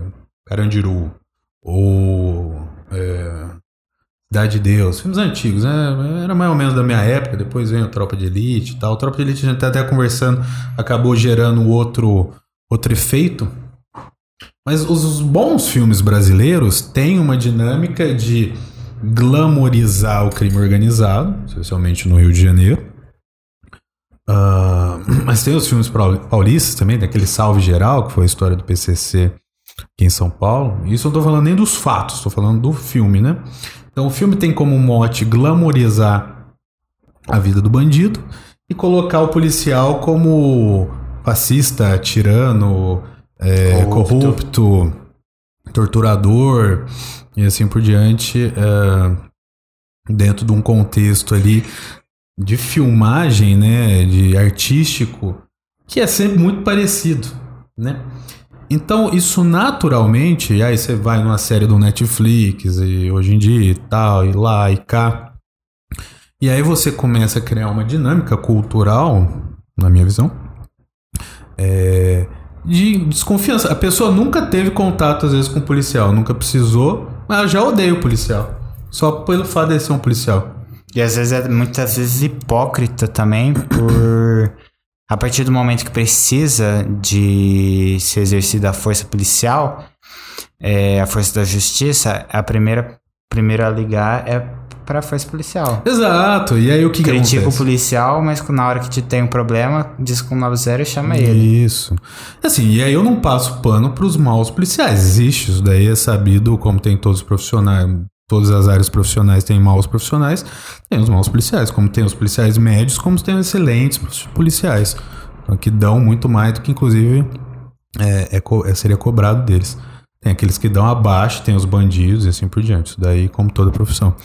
Mas o que acontece? O problema é, que eu vejo hoje é que o- você ser policial por si só, porra, já é uma coisa heróica. Você tá com uma arma, uma algema, se comprometeu a arriscar sua vida, ou não necessariamente a vida, mas a sua integridade física, muitas vezes a sua integridade psicológica, para defender pessoas que você nem conhece, para investigar crimes de pessoas que você nem conhece, ah, isso por si só já te torna numa situação, com todo respeito a todas as profissões, mas já te coloca numa situação muito distinta da maioria das pessoas. Então, assim, seria o contrário. Só pelo fato de você ser policial, você naturalmente já deveria ser alguém a ser prestigiado, honrado e valorizado. Ah, É, e aí, na prática, vai acontecendo situações, por vezes, de que a, a própria população vai ficando irritada, né? Então, ela toma um enquadro com palavras inadequadas, não tendo feito nada, vamos supor. Ela, é, enfim, acaba passando por revistas abusivas, não só pensando no mundo da teoria. Então, às vezes, a pessoa cria um certo problema com a polícia, sendo ela uma pessoa que não fez nada de errado, em razão, às vezes, de uma abordagem equivocada. Ou cria essa situação por causa de que acompanhou Na internet É. alguma coisa. ah, ou conhece alguém, já pega uma raiva por derivação. Você, você vê na internet canal policial, tipo assim, em questão de periferia, a gente vê muita gente que fala periferia, ah, policial, não sei o que, blá blá, tal. A gente sabe que existe realmente. é, tem amigo meu que falou, pô, o policial me enquadrou de um jeito nada a ver e tal. Mas é o caso policial mal, não é do policial do bem. A gente vê, por exemplo, em canais de internet que tem aquelas perseguição, sabe? O cara realmente roubou uma moto, aí foi pra, pra periferia, né? Pro, pra onde que ele consegue escapar, sei lá, mora lá, não sei. É. Não tô dizendo que quem, quem mora lá é bandido, né? Mas tô dizendo que o caminho que a pessoa pegou, né? Porque aí você vai entender meu ponto. Chegou lá, tal, os moradores que é amigo do cara, né? Tal, que o cara mora ali do lado. Não, mas ele, é, ele não sei o que, ele nunca fez isso. Como que vocês estão falando que ele roubou a moto? Sendo que o cara tá na moto roubado, entendeu? Aí começa, né, a população se voltar contra a polícia e tal. É até estranho, né? Porque, tipo assim, se o, se o policial saiu correndo atrás do cara e se o cara não deve nada, por que que não para ali com a moto? Aí constatou que a moto é roubada, não sei o que, foi furtada. Aí, aí, tipo, ou seja, não tem sentido a população se revoltar. Isso, isso. Agora, isso. É, não deveria ter, né? Mas no final a gente está num momento cultural que isso acaba acontecendo. Então, no Rio de Janeiro isso tem em São Paulo, mas é mais expressivo, né? O policial tá em patrulha e toma um tiro de fuzil do nada, assim. A coisa, o BOP, por exemplo, tá em combate com um- uma facção e morre o policial do BOP. Lastimável só por ter o combate indevido numa situação, é algo muito típico brasileiro, né? Um combate em favela, um fuzil, uma situação claramente de guerra em âmbito nacional. Agora, a falta de é, mínimo respeito com o policial, desde, claro, uma situação tão grave quanto a intervenção armada. Mas no dia a dia, nisso, né? ah, é muito ruim. E é muito ruim pra gente como sociedade. A sociedade nada ganha, na verdade, odiando os seus policiais. Ao contrário, só perde. Então, assim, eu posso responder só pelos meus atos, né? Mas Eu aqui procurando fazer isso para que, na, assim, com o tempo, hoje existe, né, muitos policiais aí bons, policiais que falam, etc, né? Hoje a gente tem essa oportunidade com a internet, até então não existia, né? Você falava na televisão, aparecia na revista e pronto, então a maioria não aparecia. Hoje a gente tem a oportunidade aqui em Ribeirão, tá tendo o mundo inteiro, se quiser ver, pode ver a gente. Então, são novos tempos, né? Eu acho até legal, interessante as pessoas terem acesso a celular, vamos supor, para filmar uma ocorrência, porque antigamente, realmente, a gente sabe que a cultura dos policiais de chegar em. É que eu tô, tô, tô indo pra um, pra um público que realmente eu sei que, por exemplo, tem um amigo meu que já morou em favela, falou, pô, realmente os policiais passam aqui olhar a gente com outros olhos, tal, sendo que na favela tem pessoal de bem, né? Tá tirando foto por quê, velho? Não, eu tava gravando um stories pra ver se ficava legal postar no... Realmente, tipo assim, na favela tem... A maioria das pessoas são pessoal do bem e tal. Qualquer lugar tem bandido, tanto em lugar de rico, enfim. É... Tals. E... A gente sabe que antigamente, né? A maioria dos policiais que iam lá, né? Pegava e... Era uma abordagem diferente, né? E, mas hoje em dia eu acho legal ter as pessoas terem é, acesso ao celular para poder estar tá filmando, né? para ser uma contraprova ali.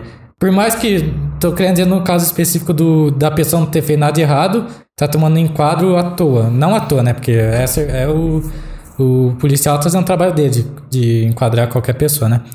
Mas é isso, acho que é legal a internet ter crescido, a tecnologia tá em posse de todo mundo. Isso.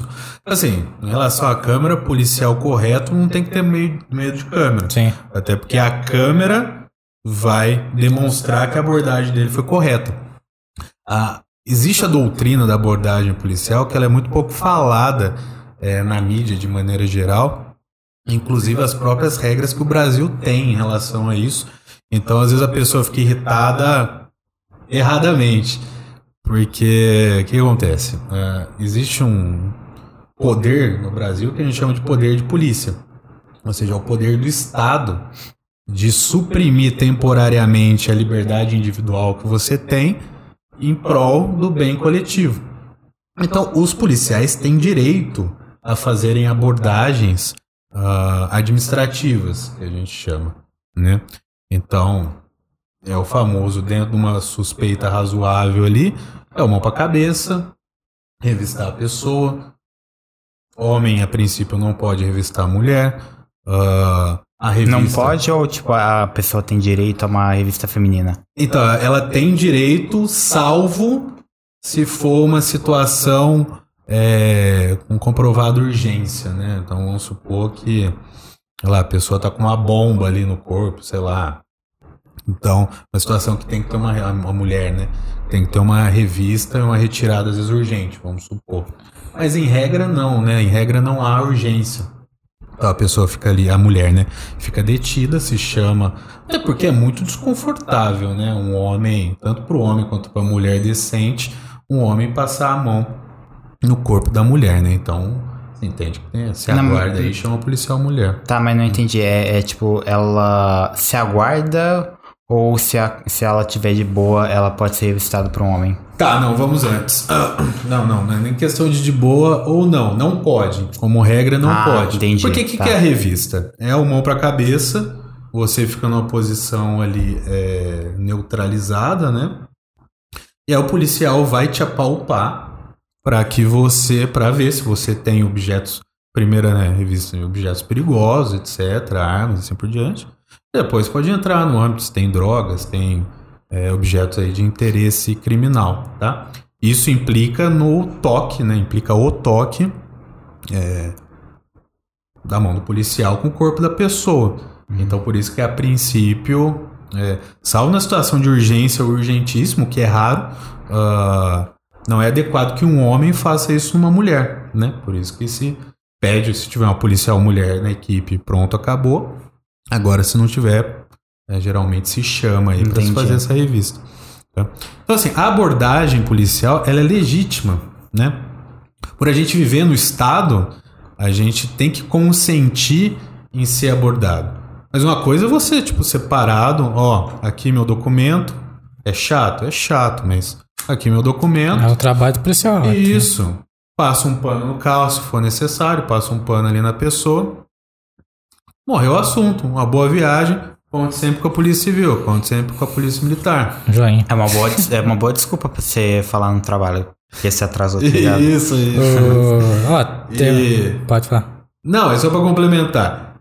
Agora sim, abordagem profissional. Não interessa se você mora na favela, você mora na Fiuza. Se você é um deputado, Se é se é um vereador. deputado, não é abordagem profissional padrão dentro de uma situação de colaboração do. Ah, eu sou colaborador, eu sou trabalhador, eu sou bandido. Não, sem novidade, tô fazendo meu trabalho aqui também Sim. tá?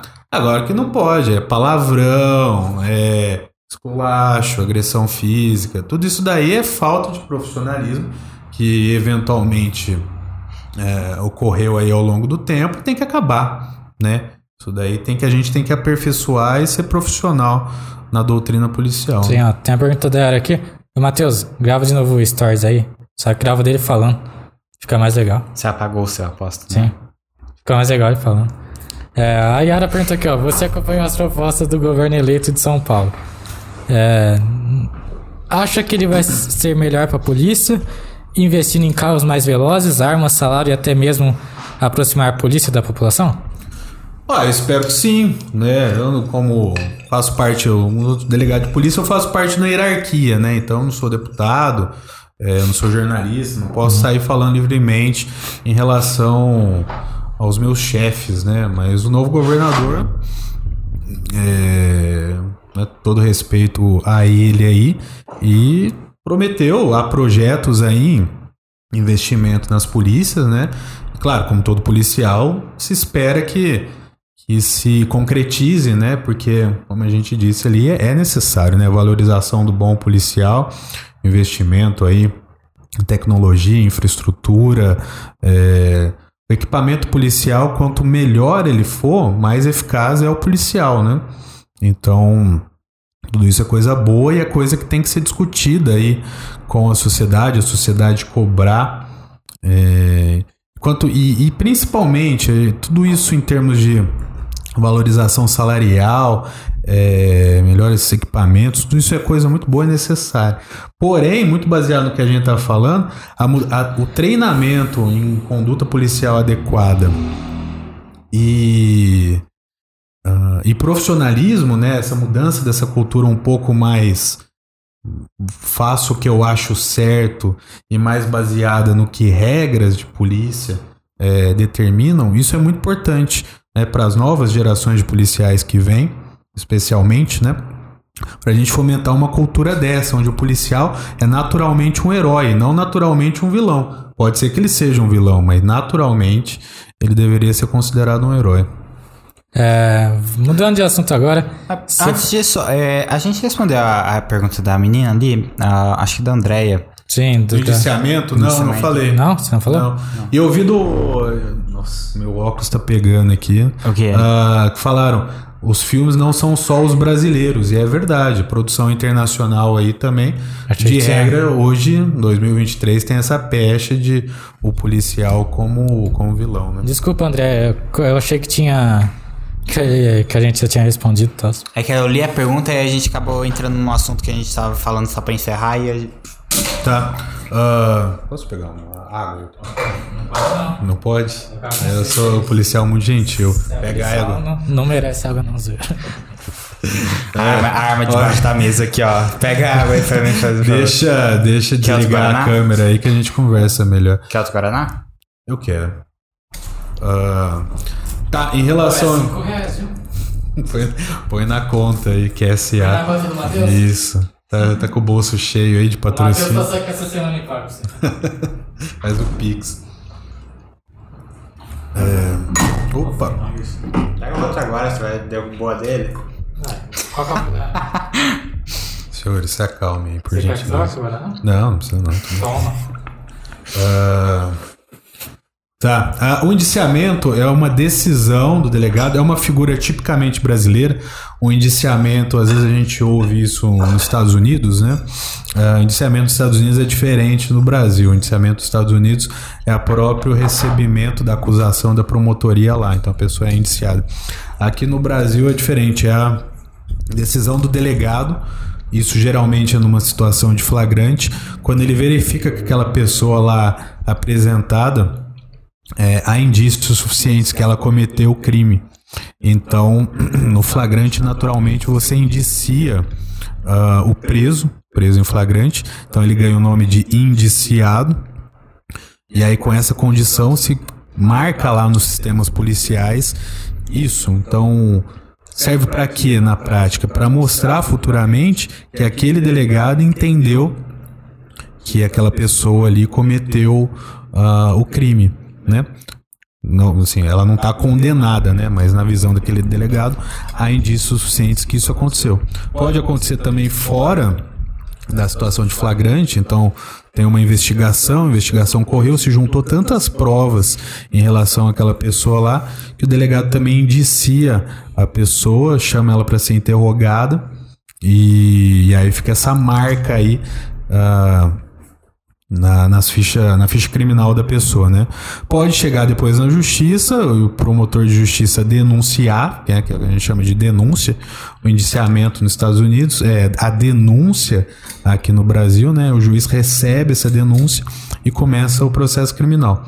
Mas pode acontecer também que, uh, mesmo a pessoa indiciada, a promotoria, vamos supor, discorda do delegado e arquiva o procedimento Aí a pessoa vai ficar com uma decisão de indiciamento na ficha criminal, mas não vai, não vai ter o processo, não vai correr o processo. Teve uma polêmica um tempo atrás, não sei se você viu do, do, do cara, do pai lá, hum. que ele roubou uma bolacha pra, pra filha comer e tal, que ele tava sem dinheiro, etc e tal. E, e, o cara foi preso, né, tal, o delegado acho que não, não quis tirar o denúncia, não, o liberar ele. O policial tem essa autonomia de liberar ou ele tem que seguir um. Antigamente existe uma, um princípio no direito. É, não tem previsão legal disso. Pelo menos não ainda, né? Mas existe um princípio fora da legislação, né? Algo mais norteador aí do direito penal, que é o princípio da insignificância. O que esse princípio diz? Diz que o direito penal deve se preocupar só com as questões mais graves da, do enfim, da vida cotidiana, né? E situações menos graves deveriam ser é, aí por outros ramos do direito, como direito civil, direito administrativo, assim por diante. O furto é um lugar, um prato cheio para o uso do princípio da insignificância. No Código Penal diz o quê? Subtrair coisa móvel de outrem, de outra pessoa, em proveito próprio. Não coloca valor no direito penal. Então, se eu subtrair a sua Guaraná, eu estou cometendo um furto. Literalmente, tipo assim, você quer dizer. Se, às vezes o delegado não aceita porque, tipo assim. Se a pessoa fizer isso, tipo uma bolacha, é liberado, você acha que a pessoa vai pensar, putz, eu roubei isso uma vez, eu fui liberado. Vou roubar outra coisa e ser liberado. É, e o que, que acontece? Então, assim, quando o objeto tem um valor muito baixo, Antigamente se entendia que não, mas hoje existe um movimento, já está acontecendo bastante na prática, que o delegado, para não ter que fazer o flagrante da pessoa, né, o auto de prisão em flagrante, você prender a pessoa, indiciar ela, ouvir todo mundo, fixar a fiança, tudo isso é um pouco demorado e custoso por causa de uma guaraná subtraída está uh, se entendendo de usar o princípio da insignificância. Uhum. Então você não deixa a pessoa presa, registra a ocorrência. E aí depois você manda para a justiça, se a justiça discordar e quiser processar a pessoa por causa Sim. da Guaraná subtraída, ela pode. Então houve uma ampliação dos poderes do delegado de polícia para é, decidir dessa forma, né? Eu, pessoalmente, respeito aí aos outros colegas, entendo que tem que ter um certo limite. Então, é, depende muito do contexto ali. Às vezes a pessoa, sei lá, furtou 50 reais. Só que ela tá cheia de passagem, etc. É. Então, Então não foi Aí eu afasto essa ideia e procedo com flagrante normalmente. era essa aí que eu- Ainda que tenha um, um valor pequeno. Agora teve uma situação aí de um, uma vez um furto de. Como que chama aquele negócio de avelã lá, aquele creme? Nutella. Nutella, umas três Nutella, me apresentaram três Nutella lá. Você falou eu- daqui pra mim comer. não posso. Nutella tá cara assim, tá ligado? É, tá um pouquinho, cara, mas ainda assim era três Nutella, né? E aí o cara se arrependeu, chorou. tinha passagem. Não tinha passagem. Então eu achei que seria demais. Ah, se eu tivesse prendido, eu tava errado? Não. Não. Mas eu achei que dentro da minha liberdade ali, eu achei que era adequado liberar ele e assim Você sentiu sinceridade nele. Isso, isso. Então quando o contexto é, né, que chama o princípio da insignificância... Mas ele era um cara mais velho ou mais novo? Daí era um pouco mais jovem. Ah, porque Pra quando é, mais, de Nutella, né? quando é mais jovem, é porque, tipo assim, é igual aqueles que pessoal vai na americana, sabe? Hum. E sai roubando os docinhos. É, que, eu- tem- que eu penso, tipo assim, eu se eu fosse delegado, eu acho que eu liberaria, liberaria se o cara tivesse uns 40 anos pra se tivesse filho mesmo, sabe? Que agora, um jovem de 18 anos, sei lá, roubar Nutella, eu falo, putz, e eu não tô te criticando, mas eu como delegado, se eu falo. Pra ele passar uns três dias na cadeia, tá ligado? É, porque, tipo uma- assim, que eu, eu como delegado falo, putz, eu tô liberando um cara de 18 anos que roubou. Isso aí pode ser uma porta de entrada pra outros. Isso, não, eu dei, eu dei só o exemplo da Nutella porque ele é engraçado, mas, Ah, sim. mas assim, tem furto de. Às vezes a pessoa, é, enfim, é, furtou comida mesmo, comida é essencial no supermercado. Então, assim, se É, a situação ela Sim. é assim, não for. É, é aquela coisa, o princípio da insignificância ele naturalmente faz você ter dó da pessoa. Não que assim, as pessoas que você é, tenha dó, todo mundo tem que ser liberado, não é isso.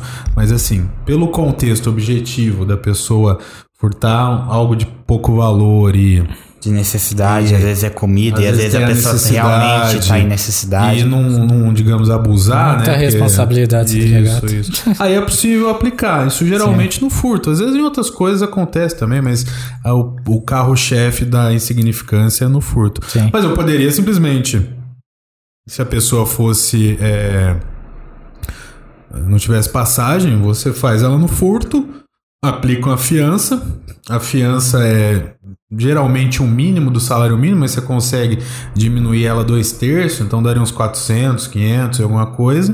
Se ela pagar os 500 e alguma coisa, é liberada. Se ela não pagar, vai dormir na cadeia. Aí o juiz provavelmente vai soltar ela Mas no outro dia. Como que foi, por exemplo? Se eu fosse policial, eu ficava parado na frente da, da Americanas, assim, só esperando os, os, estudantes saírem de lá com as mochilinhas cheias Mas de, como que- de fine. Como que foi, por exemplo, tipo assim, o cara foi preso na hora com a Nutella, Filho, tá muito ruim hoje. Ah. o, o, o cara foi preso na hora com, com a Nutella, ou pegou, puxou em câmera, porque eu fico pensando, imagina o dono do mercado, sei lá, passou uma semana e deu falta na Nutella, aí vai lá, puxa na câmera, manda pra polícia, não é um pouco de Não, nesse, não, nesse caso foi em flagrante. Ah, tá. É o, o vigilante lá já viu na hora, é, revistou a mochila. Se do fosse, cara o- se fosse uma semana depois, é, ia te apresentar só as provas aí, que você ia falar, putz, Não, aí, aí o que que acontece? Aí sai da situação de flagrante. Então, assim, a, a legislação brasileira hoje, ela tem Aí precisa ser feita a investigação. a investigação. A né? investigação aí sai três da polícia de judiciária e vai pra polícia investigativa. aí você faz ali todas as... Reúne todas as provas possíveis pra ver se a Nutella foi subtraída de fato ou não e por qual pessoa, né? Pô, não tem uma lei Puxa aqui. a câmera, ouve as pessoas, ouve os não investigados um- e relata uma tudo. lei aqui no Brasil? É. Que tipo assim, celular de 500 reais a polícia não pode fazer mais nada? Não. Um negocinho? Não, não tem. Eu tinha visto uma lei que tipo assim, se o celular for de menos de 500 reais, for furtado, não pode ser considerado crime. Provavelmente foi Fake alguma news. ideia pra ser aprovada, no máximo deve ter sido isso, mas Ah, eu, eu ouvi alguns comentários políticos aí, numa época, que falavam que o furto de celular seria legítimo, porque eu penso, mas não, assim, não é uma situação do direito brasileiro hoje. Combalido o direito brasileiro ainda o furto é crime, né? Então, Ah. e tem delegado que também tá nem aí.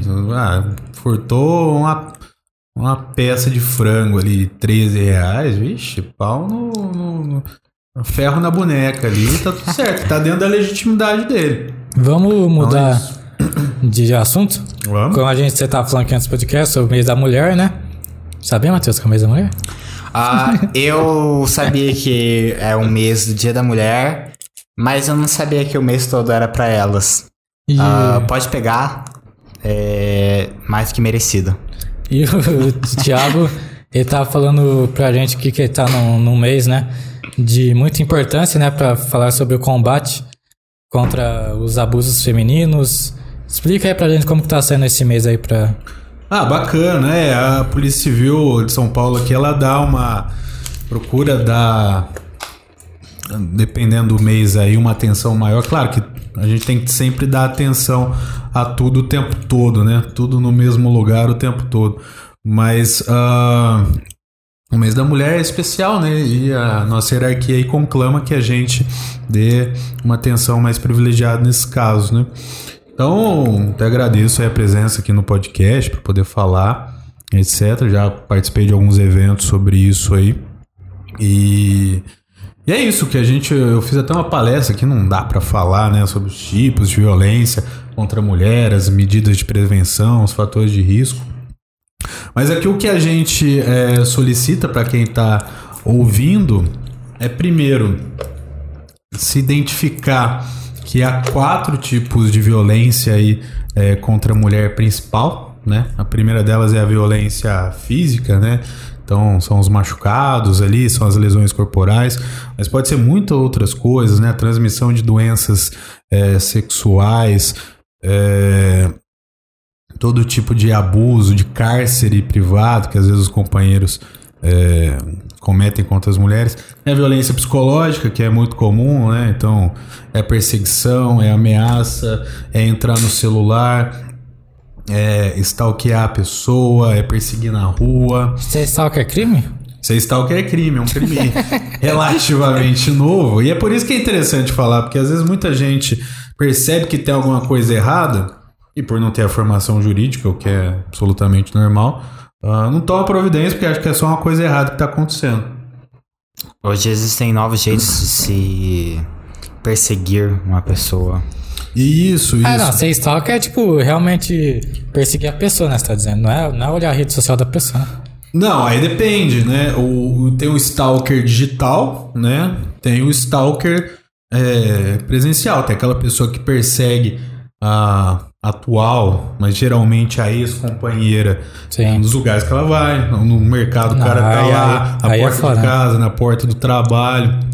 Isso daí é terrível. O digital xingar a pessoa e ficar criando conta. Exato, criar conta. Eu fico É... preocupado agora. Não, não sei stalker. preso, você achou que não ia, vai sair preso. Eu, eu não fico, por exemplo, eu não fico atrás das pessoas, mas eu acompanho a vida das, de todo mundo. Não, não, é uma Aí é coisa. fofoca que eu tô fazendo. Não, não, uma coisa é de forma passiva, você olhar ali no. Outra coisa é você. o- Mandar mensagem, Stalkear no sentido mas de você não, você, concorda comigo? A gente fazia academia junto, aí o Matheus olhava a menina e falava, cara, essa menina é gata, foi ela namora. Já tô tirando esse problema, velho. É verdade, é um risco constante aí. Não, claro que dentro do ambiente do flerte, o flerte saudável, a conversa natural entre homem e mulher, nada de errado. A questão é você perseguir a pessoa no Sim. sentido de com humilhação, abuso, é, fazer Pressão restringir a pessoa direito de ir e vir. E no sentido digital ali, é por meio de mensagem, provocação, ameaça, é, criação de conta fake. A gente começa a entrar no ramo dos, dos crimes digitais. Então, a pessoa às vezes posta, cria fake de nude, é, Fake nude. divulga, né? Isso tá até comentando aí nas palestras, né? Esses crimes novos, né? Que sempre foi coisa errada, mas hoje é crime. Então, um deles é o registro não autorizado de cena sexual. Então, é aquele cara que tá numa situação ali que a mim não percebe que tá sendo gravado. Não pode, ainda que você não divulgue, não pode. ah, se divulgar, aí já é mais outro, outra conta, outra, outro crime aí na, na bunda do cara, porque é, aí já é divulgação não autorizada de cena sexual ou de cena de nudez. Então, são várias as formas hoje digitais que, além de você violar aí as regras de é, Facebook, Instagram e assim por diante, né? Poder ter a conta suspensa, e, e assim vai. São crimes, né? E hoje a gente consegue investigar isso com relativa facilidade, né? Porque existe uma parceria aí. Pro... Mas em Tambaú a gente anda muito bem nisso. Ah, Eu ia perguntar, tem muito de, desses crimes digitais novos? Você. Tem, mas assim, a maioria, assim, tem uma cifra, o que é- tem um conceito que chama cifra negra, que é aquilo que acontece, um crime que acontece, e ele não é reportado à polícia. Seja, a pessoa não vai fazer o boletim de ocorrência, não chega ao nosso conhecimento, mas aconteceu um crime. Ah, Isso a Então- gente sabe que tem bastante, mas fora Isso. isso que pessoas procuram tem, resolver. tem, tem. Então, assim, é, em relação, claro que tem um. É crime e ainda mais grave se se divulga foto de adolescente, menor de idade, etc. Mas no âmbito específico da violência doméstica entre adultos, é comum, né? Que é o que eles chamam de revenge porn, né? Que seria a vingança pornô. pornográfica, né? Então é se usar aí material que foi gravado na intimidade e depois compartilhar isso daí como forma de humilhar a pessoa, né? Ou mesmo com ameaça, né? Que seria a extorsão. Então, eu falo, ó, me dá tanto de dinheiro ou faz determinada coisa, né? Se não, eu vou divulgar. Ah, isso geralmente não chega ao conhecimento da polícia, né? Ah, acontece muito, não chega. Tem uns que chegam, mas a gente supõe, né, pela própria observação empírica aí, que muita coisa não chega. Então, a importância, né, de se denunciar. Esses processos são todos sigilosos, né? Então, é, não vai ter exposição das vítimas, né, da história. Ah, então é isso. Tem a violência moral também. Seria difamação, calúnia, esses crimes aí contra a honra. Então tudo isso hoje há uma gama de crimes muito grandes, né? Antigamente ah, você achava que violência contra a mulher era bater, a mulher chega lá com o olho roxo ah, e a ameaça não virava nada. E hoje vira, né? Hoje, se chega no meu plantão, por exemplo, um flagrante de ameaça, é jaula no cara, a gente prende flagrante mesmo, sem fiança. Mesmo sendo um crime mais leve, eu justifico que se eu liberar o cara ali, é, eu vou colocar a vítima em risco, né? Então vai preso, dorme na cadeia, se o juiz soltar ele no outro dia, paciência. Mas eu prendo e seguro. Aí depois se tem as medidas protetivas, né? Então ainda que o cara vá solto, ele recebe um mandado. Fala, ó, você não pode mais entrar em contato, você não pode chegar perto, você não pode ir no trabalho dela. Às vezes o cara tem até que sair de casa. Dando o rápido. máximo de ferramenta possível pra tentar se combater esses Pra- novos- ainda que ele não fique preso, ele é, se dá uma chance, digamos assim, de não ter esse contato. Se o cara descumpre, isso é um crime também. É o descumprimento da ordem Mas, judicial. infelizmente, como, por exemplo, tem poucos delegados como você que prende. Infelizmente, os caras que, mesmo recebendo essas medidas provisórias, não estão nem aí, vai lá, continua.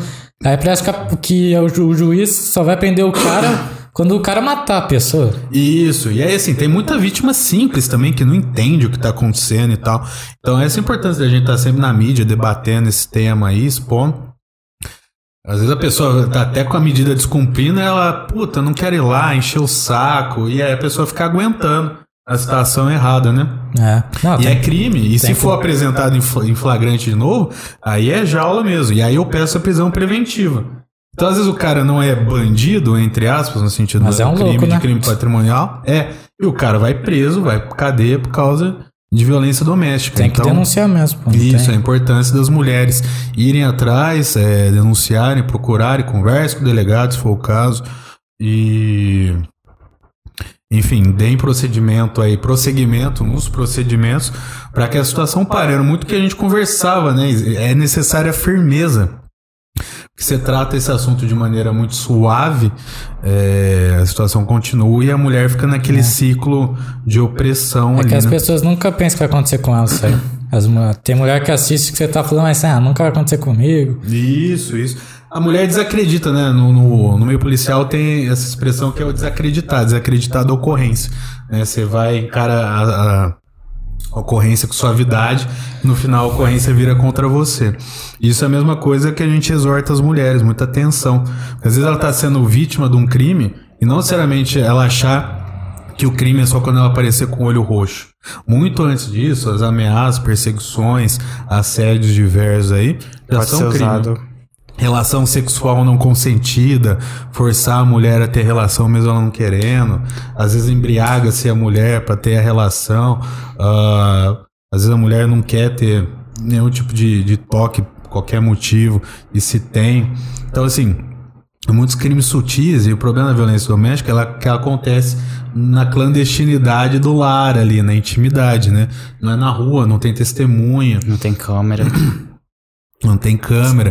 Então a sensibilidade que tem que se ter uh, para tocar esses casos ainda que não tem um excesso de provas, né?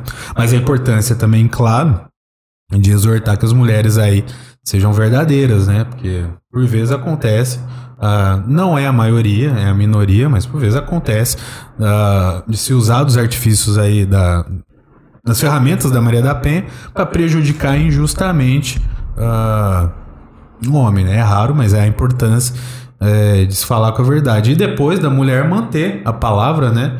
Uh, ali no processo judicial e tal, para que as medidas sejam tomadas, né? Eu acho que todo mundo tem direito aí à reconciliação, à misericórdia, mas uh, a gente tem que responsabilizar quem comete crimes, né? Do contrário, fica muito fácil. E deixa eu perguntar, por exemplo, se foi feito o aviso, teve algum problema, foi reportado para a polícia, mas acabou não dando em nada, é, e acabar acontecendo no segundo, terceiro, quarto episódio, essas coisas adicionam, uh, facilitam a apreensão de um indivíduo assim, ou tipo.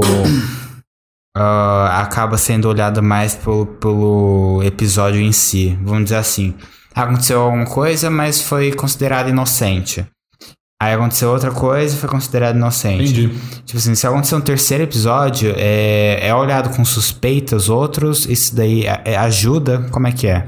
É, assim, o direito penal ele ganha outra cara uh, com aquela pessoa que ela é reincidente, ou seja, que ela já foi condenada e, e aí ela está sendo processada novamente, né? Então o cara por vezes já vai direto para o regime fechado, um juiz que daria uma liberdade já manda o cara para cadeia, já prende ele na preventiva. Então assim, quando você tem já foi condenado por um crime, se você não está no mundo do crime e quer se emendar, você tem que ter muito cuidado porque qualquer deslize aí é, o direito vai ser muito mais agressivo com você. Agora, existem situações onde a pessoa ainda não foi condenada, mas ou ela respondeu muitos processos, esses processos foram arquivados, ou ela está respondendo processo, ou está respondendo investigações. Isso a gente chama de maus antecedentes. Ou seja, são coisas que você ainda não está condenado pela justiça, mas, mas isso meio que ser. mancha a tua imagem, então isso vai criando, digamos assim, a, a nuvem vai escurecendo ali em cima da sua cabeça, né? Você já, já teve caso lá na sua delegacia de tipo assim, o cara caiu no golpe do nude? É, eles chamam isso aí de golpe da novinha. Chega uma, chega uma menina de 18 anos e fala, oi, nossa, interessei. Aí depois o cara passa um, duas horas, né? Oh, aqui, é o, aqui é o pai dela, não sei o quê. Ela tem 14 anos, você tá trocando ideia com. Geralmente, na verdade, eles agravam, mas não é nem o pai que aparece. Falar, ah, eu sou delegado de polícia aqui do Rio Grande do Sul. Sim, é, isso, é, isso é uma história. e, aí, e aí se cobra um dinheiro aí e tal pra que não seja dada investigação. Já aconteceu sim. E isso é um crime de extorsão, né? E o cara pagou? Pagou, Nossa. já chegou, já chegou de pagar, já chegou de não pagar, procurar a gente antes. E às vezes o, o homem vítima disso sente muita vergonha também de, é, de chegar à polícia, contar, registrar uma ocorrência dessa aí. Uh, e não pode acontecer, infelizmente, ainda que você tenha, digamos, caído, né? Uh, é natural de qualquer golpe, o crime de estelionato, né? Mas vocês conseguem achar quem fez isso? Ah, é possível, é possível. É possível, sim. E... Porque você deixa rastros, uhum. né? Toda comunicação aí deixa rastros. Então, não quer dizer que sempre a gente vai achar, mas a gente trabalha para isso, sim, é possível. É, é mas você tem um apoio, por exemplo, de rede social em relação a isso? Você tem alguma, algum tipo de, de tratamento diferente por ser da força policial? Com certeza. O daí tá dentro da própria os termos lá, né? Mas todas essas mídias aí, Google, Facebook, Instagram, é, os sites, né? Os provedores de internet, uh, todos eles aí têm o que a gente chama de ferramentas de compliance, ou seja, eles são obrigados pela legislação, uh, ao mesmo tempo que eles dão a ferramenta, eles são obrigados a ajudar no caso de crimes, né? Então eles têm todas as estruturas próprias aí para fornecer os dados policiais uh, e, enfim, para investigação. Então cabe aí a polícia, a investigação saber manejar né, essas ferramentas e atrás, se for atrás. Dá pra achar assim. Mensagem de WhatsApp, aquela mensagem que aparece pra gente que é encriptada de ponta a ponta. O WhatsApp ele tem algumas, tem essas situações de, de sigilo, né? Então ele tem uma proteção a mais aí que outras, mas você ainda consegue vários dados no WhatsApp também que você consegue tocar uma investigação com o que o WhatsApp fornece. E como funciona, por exemplo? Sempre tive essa curiosidade. Pessoa tipo assim, ah, paguei lá o celular, tal, paguei tudo o celular. Como que a polícia consegue recuperar o que estava no celular? Não entendi. Tipo assim, o bandido lá, sei lá, cometeu um crime e tal. Ah, sim, sim. Aí ele vai sim. lá e apaga o celular pra não deixar rastro. Não, nenhum. existe programa. Isso daí é sabido também. Existem programas é, forenses, né? De extração de dados. Então, o programa lá tem a capacidade de entrar na memória apagada do celular e recuperar diversos dados. Cara, acho muito louco isso aí, velho. É, se chama cachê. Todo celular tem. Às vezes você vai ah, pra pagar cachê pra ah, economizar a memória. Tudo que você abre no celular, tudo, tudo, ele gera cachê. Que é quando você vai entrar de novo, ele ajuda o celular a carregar mais rápido. Então, por exemplo, se você apaga a foto, mesmo que você apaga da lixeira, é, vai ficar durante um tempo nesse armazenado nesse cachê. Então, você consegue entrar e restaurar de, por conta disso daí. Isso, isso. Daí é sabido, né? Esses softwares aí, eles têm a capacidade de quebrar senha, recuperar. Sempre acontece? Não. Pode acontecer situações aí que não, não se recupera os dados ou que os dados que são recuperados não têm interesse criminal, mas é Quebrar possível, senha de sim. celular, vocês já conseguiram? É possível, sim. É possível. Os softwares aí são preparados para isso, né? Então eles é, têm uma dinâmica própria ali que consegue fazer muita coisa, né? Então, Vocês conseguem entrar Eu acreditava que vocês eram mais. É, Chucros. é, não, não, é, é limitados. Eu falo limitados em questão a de, a- em que- esse tipo de questão por conta de como é toda essa questão de privacidade, como tudo é feito hoje em dia. Mas vocês até que têm uma certa liberdade, Tem, sim, não sim. liberdade, né, um poder de estar tá, isso, isso, investigando. mas isso, é, tudo isso precisa, a gente precisa de autorizações judiciais, então, assim, tem esse controle judicial, não são plenos poderes da polícia, né? Na verdade, quem tem mais dados sobre vocês são as próprias mídias aí, né? É o Facebook, Instagram, é, enfim, o Google, todos esses têm um, o- as operadoras de telefone, elas têm o controle absoluto sobre o que vocês fazem no telefone. A polícia eventualmente vai ter uma parcela disso para investigação criminal, né? Não para ficar fofocando ou vendo é, situações que não tem nada a ver, né? Então todo o nosso nosso trabalho é baseado em investigação de crime, né? Vocês conseguem, por exemplo, entrar no Instagram de uma pessoa, vamos supor, às vezes tem, um, tem uma coisa muito importante lá, aí você fala, putz, será que no Instagram da pessoa tem e tal? Não, isso daí já, já se entende que é prova ilícita, né? O policial, ele, ele mesmo hackear ou fazer algum tipo de situação é, para burlar ele mesmo a senha, não é feito. A gente Pô, usa ficou- da parceria com o próprio Instagram. Eu fico imaginando os caras às vezes tem, tem foto de arma lá, não sei o que, o policial abrindo a galeria tem um pau lá do. já aconteceu vocês zoarem isso, é raro, mas acontece sempre. Mas vocês já, vocês já, É zoaram, raro, mas acontece sempre. vocês já zoaram entre si já? Tipo, caralho, abriu Não, a isso aí eu não posso comentar, não. Esse trabalho é absolutamente profissional. surgiu. Sim, senhor. Imagina, velho, que. Não, mas assim, naturalmente, se você tem contato com o celular dos outros, é, você vai ter acesso a várias informações, tanto informações de natureza criminal, investigado, quanto informações outras, né? Eu já Só que aí vi- você tem que ser profissional, né? Tem todo um sigilo ali. Já viu uma do. Uma pegadinha do Porta dos Fundos? Qual? Que o cara tá, não sei o que, o policial começa a mexer no celular do cara no meio da rua. Não pode, eu acho, né? Tem que ter um, um mandado, né, pra isso. Mas enfim, é um como comédia, né? Humor. Aí o cara começa a abrir o celular do cara e só vê a foto do pau do cara falando, caralho, nem é pra depilar. É, não, isso daí eu não falo, não. Eu não me meto com o pau dos outros. não. É, vamos ler. Deixa eu perguntar, tem bastante burocracia que você acha desnecessária no mundo da investigação policial? Ah, tem. Assim, não posso criticar demais, mas aí não é nenhuma questão da polícia, né? E sim da legislação. Nossa, a gente tem um. Assim, muita gente vai ser contra o que eu vou dizer, ver a importância. Mas a gente tem um instrumento que é o inquérito policial, que é muito bom, tem todas as vantagens, tem todas as formalidades e garantias. É, que é da época ali dos anos 40, 50, né? Que é o inquérito policial. Então, eu verifico que, assim, ele tem burocracias internas de tramitação, de prazo. É, tem, assim, a gente gasta um tempo grande fazendo papel para certificar o que foi feito, para, enfim, tornar a investigação formal. Ah, isso efetivamente gasta um tempo considerável do delegado de polícia e dos seus assistentes, né? Isso desvia a atenção da própria investigação para a formalização da investigação. Então eu vejo como boas é, experiências aí que procurassem desburocratizar, deixar a linguagem um pouco ali menos formal e mais, digamos, direta, como a linguagem das empresas mesmo, que são mais é, mais velozes, né? Então eu acho que seria coisa boa, mas também precisa de uma mudança de cultura para chegarmos lá. Né? As investigações de outros países, ah, não estou falando também que Estados Unidos é o supra-suma do mundo, não é isso? Mas é da tendência de outros países que as investigações sejam bem mais Dinâmicas. diretas, né? Dinâmicas. Sim, eu- uma vez o. Acho que foi você, o Matheus, falou que você ganhou já um negócio do posto.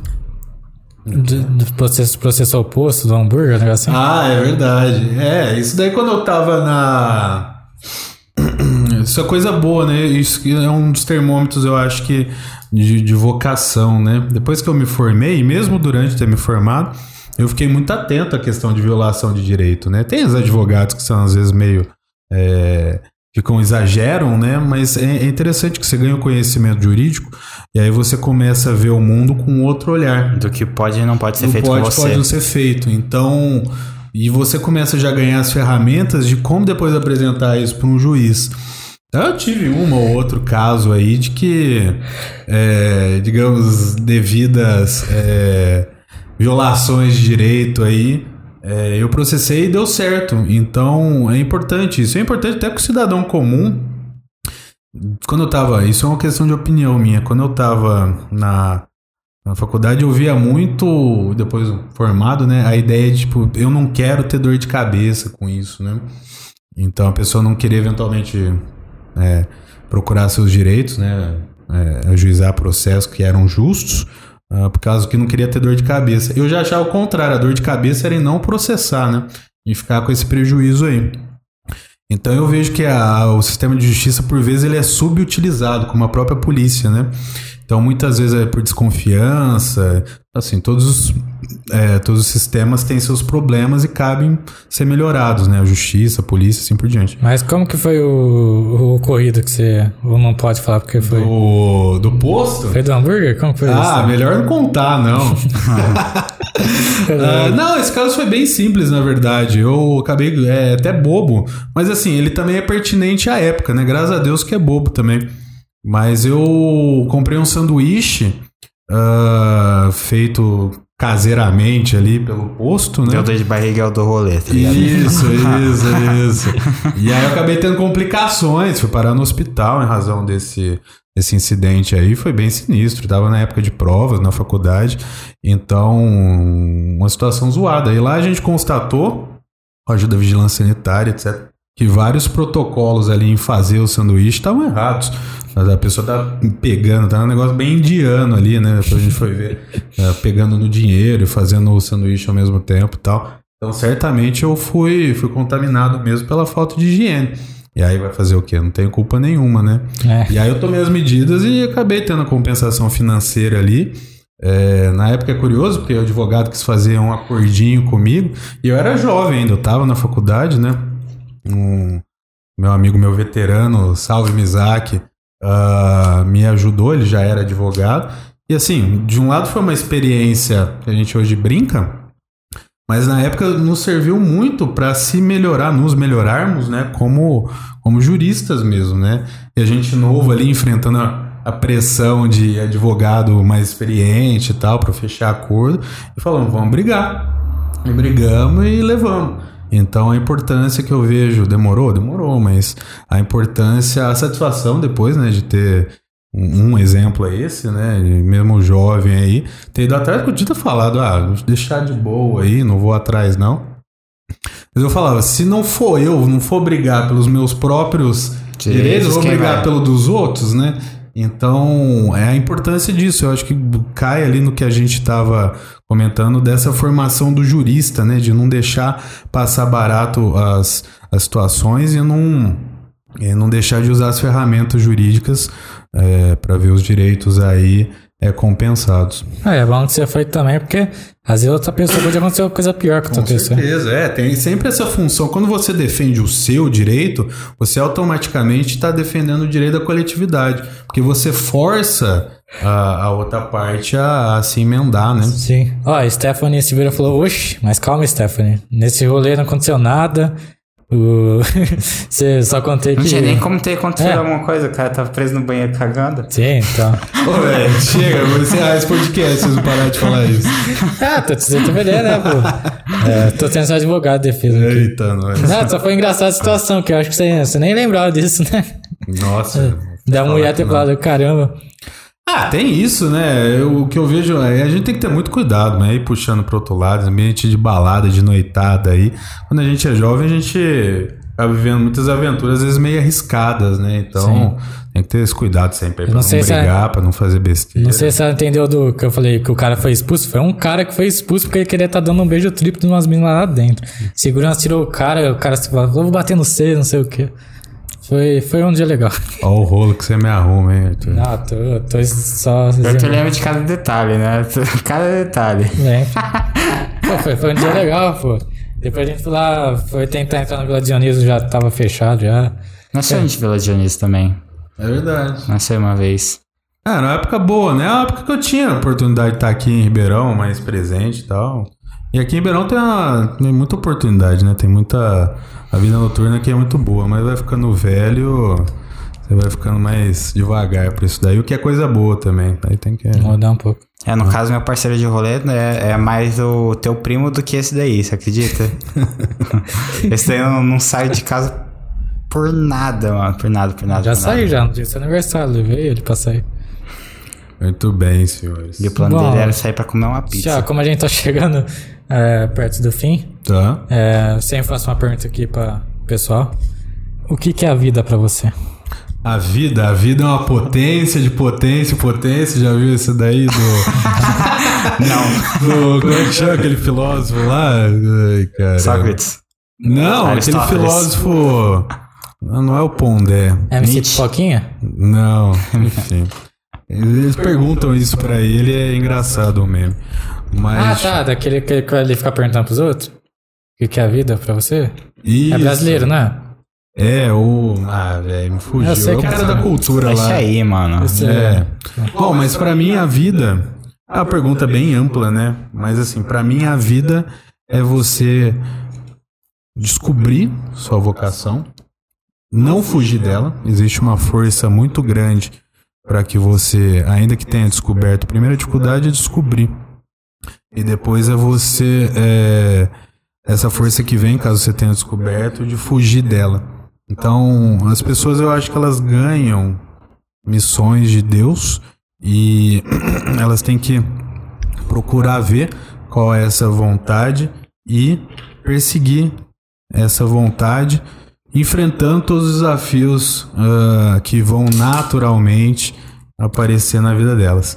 Então, a vida é uma sequência de desafios e sacrifícios para que você consiga cumprir sua vocação da melhor forma e sempre com a ajuda dos amigos, uh, dos familiares, das pessoas queridas, para que você nessa terra consiga é, fazer o seu melhor. É isso. A Bun, a Bun, Faz, a faz o seu papel e, tipo, ter o, ter o seu lugar na Terra, né? Isso, isso. a Bunja Antônio.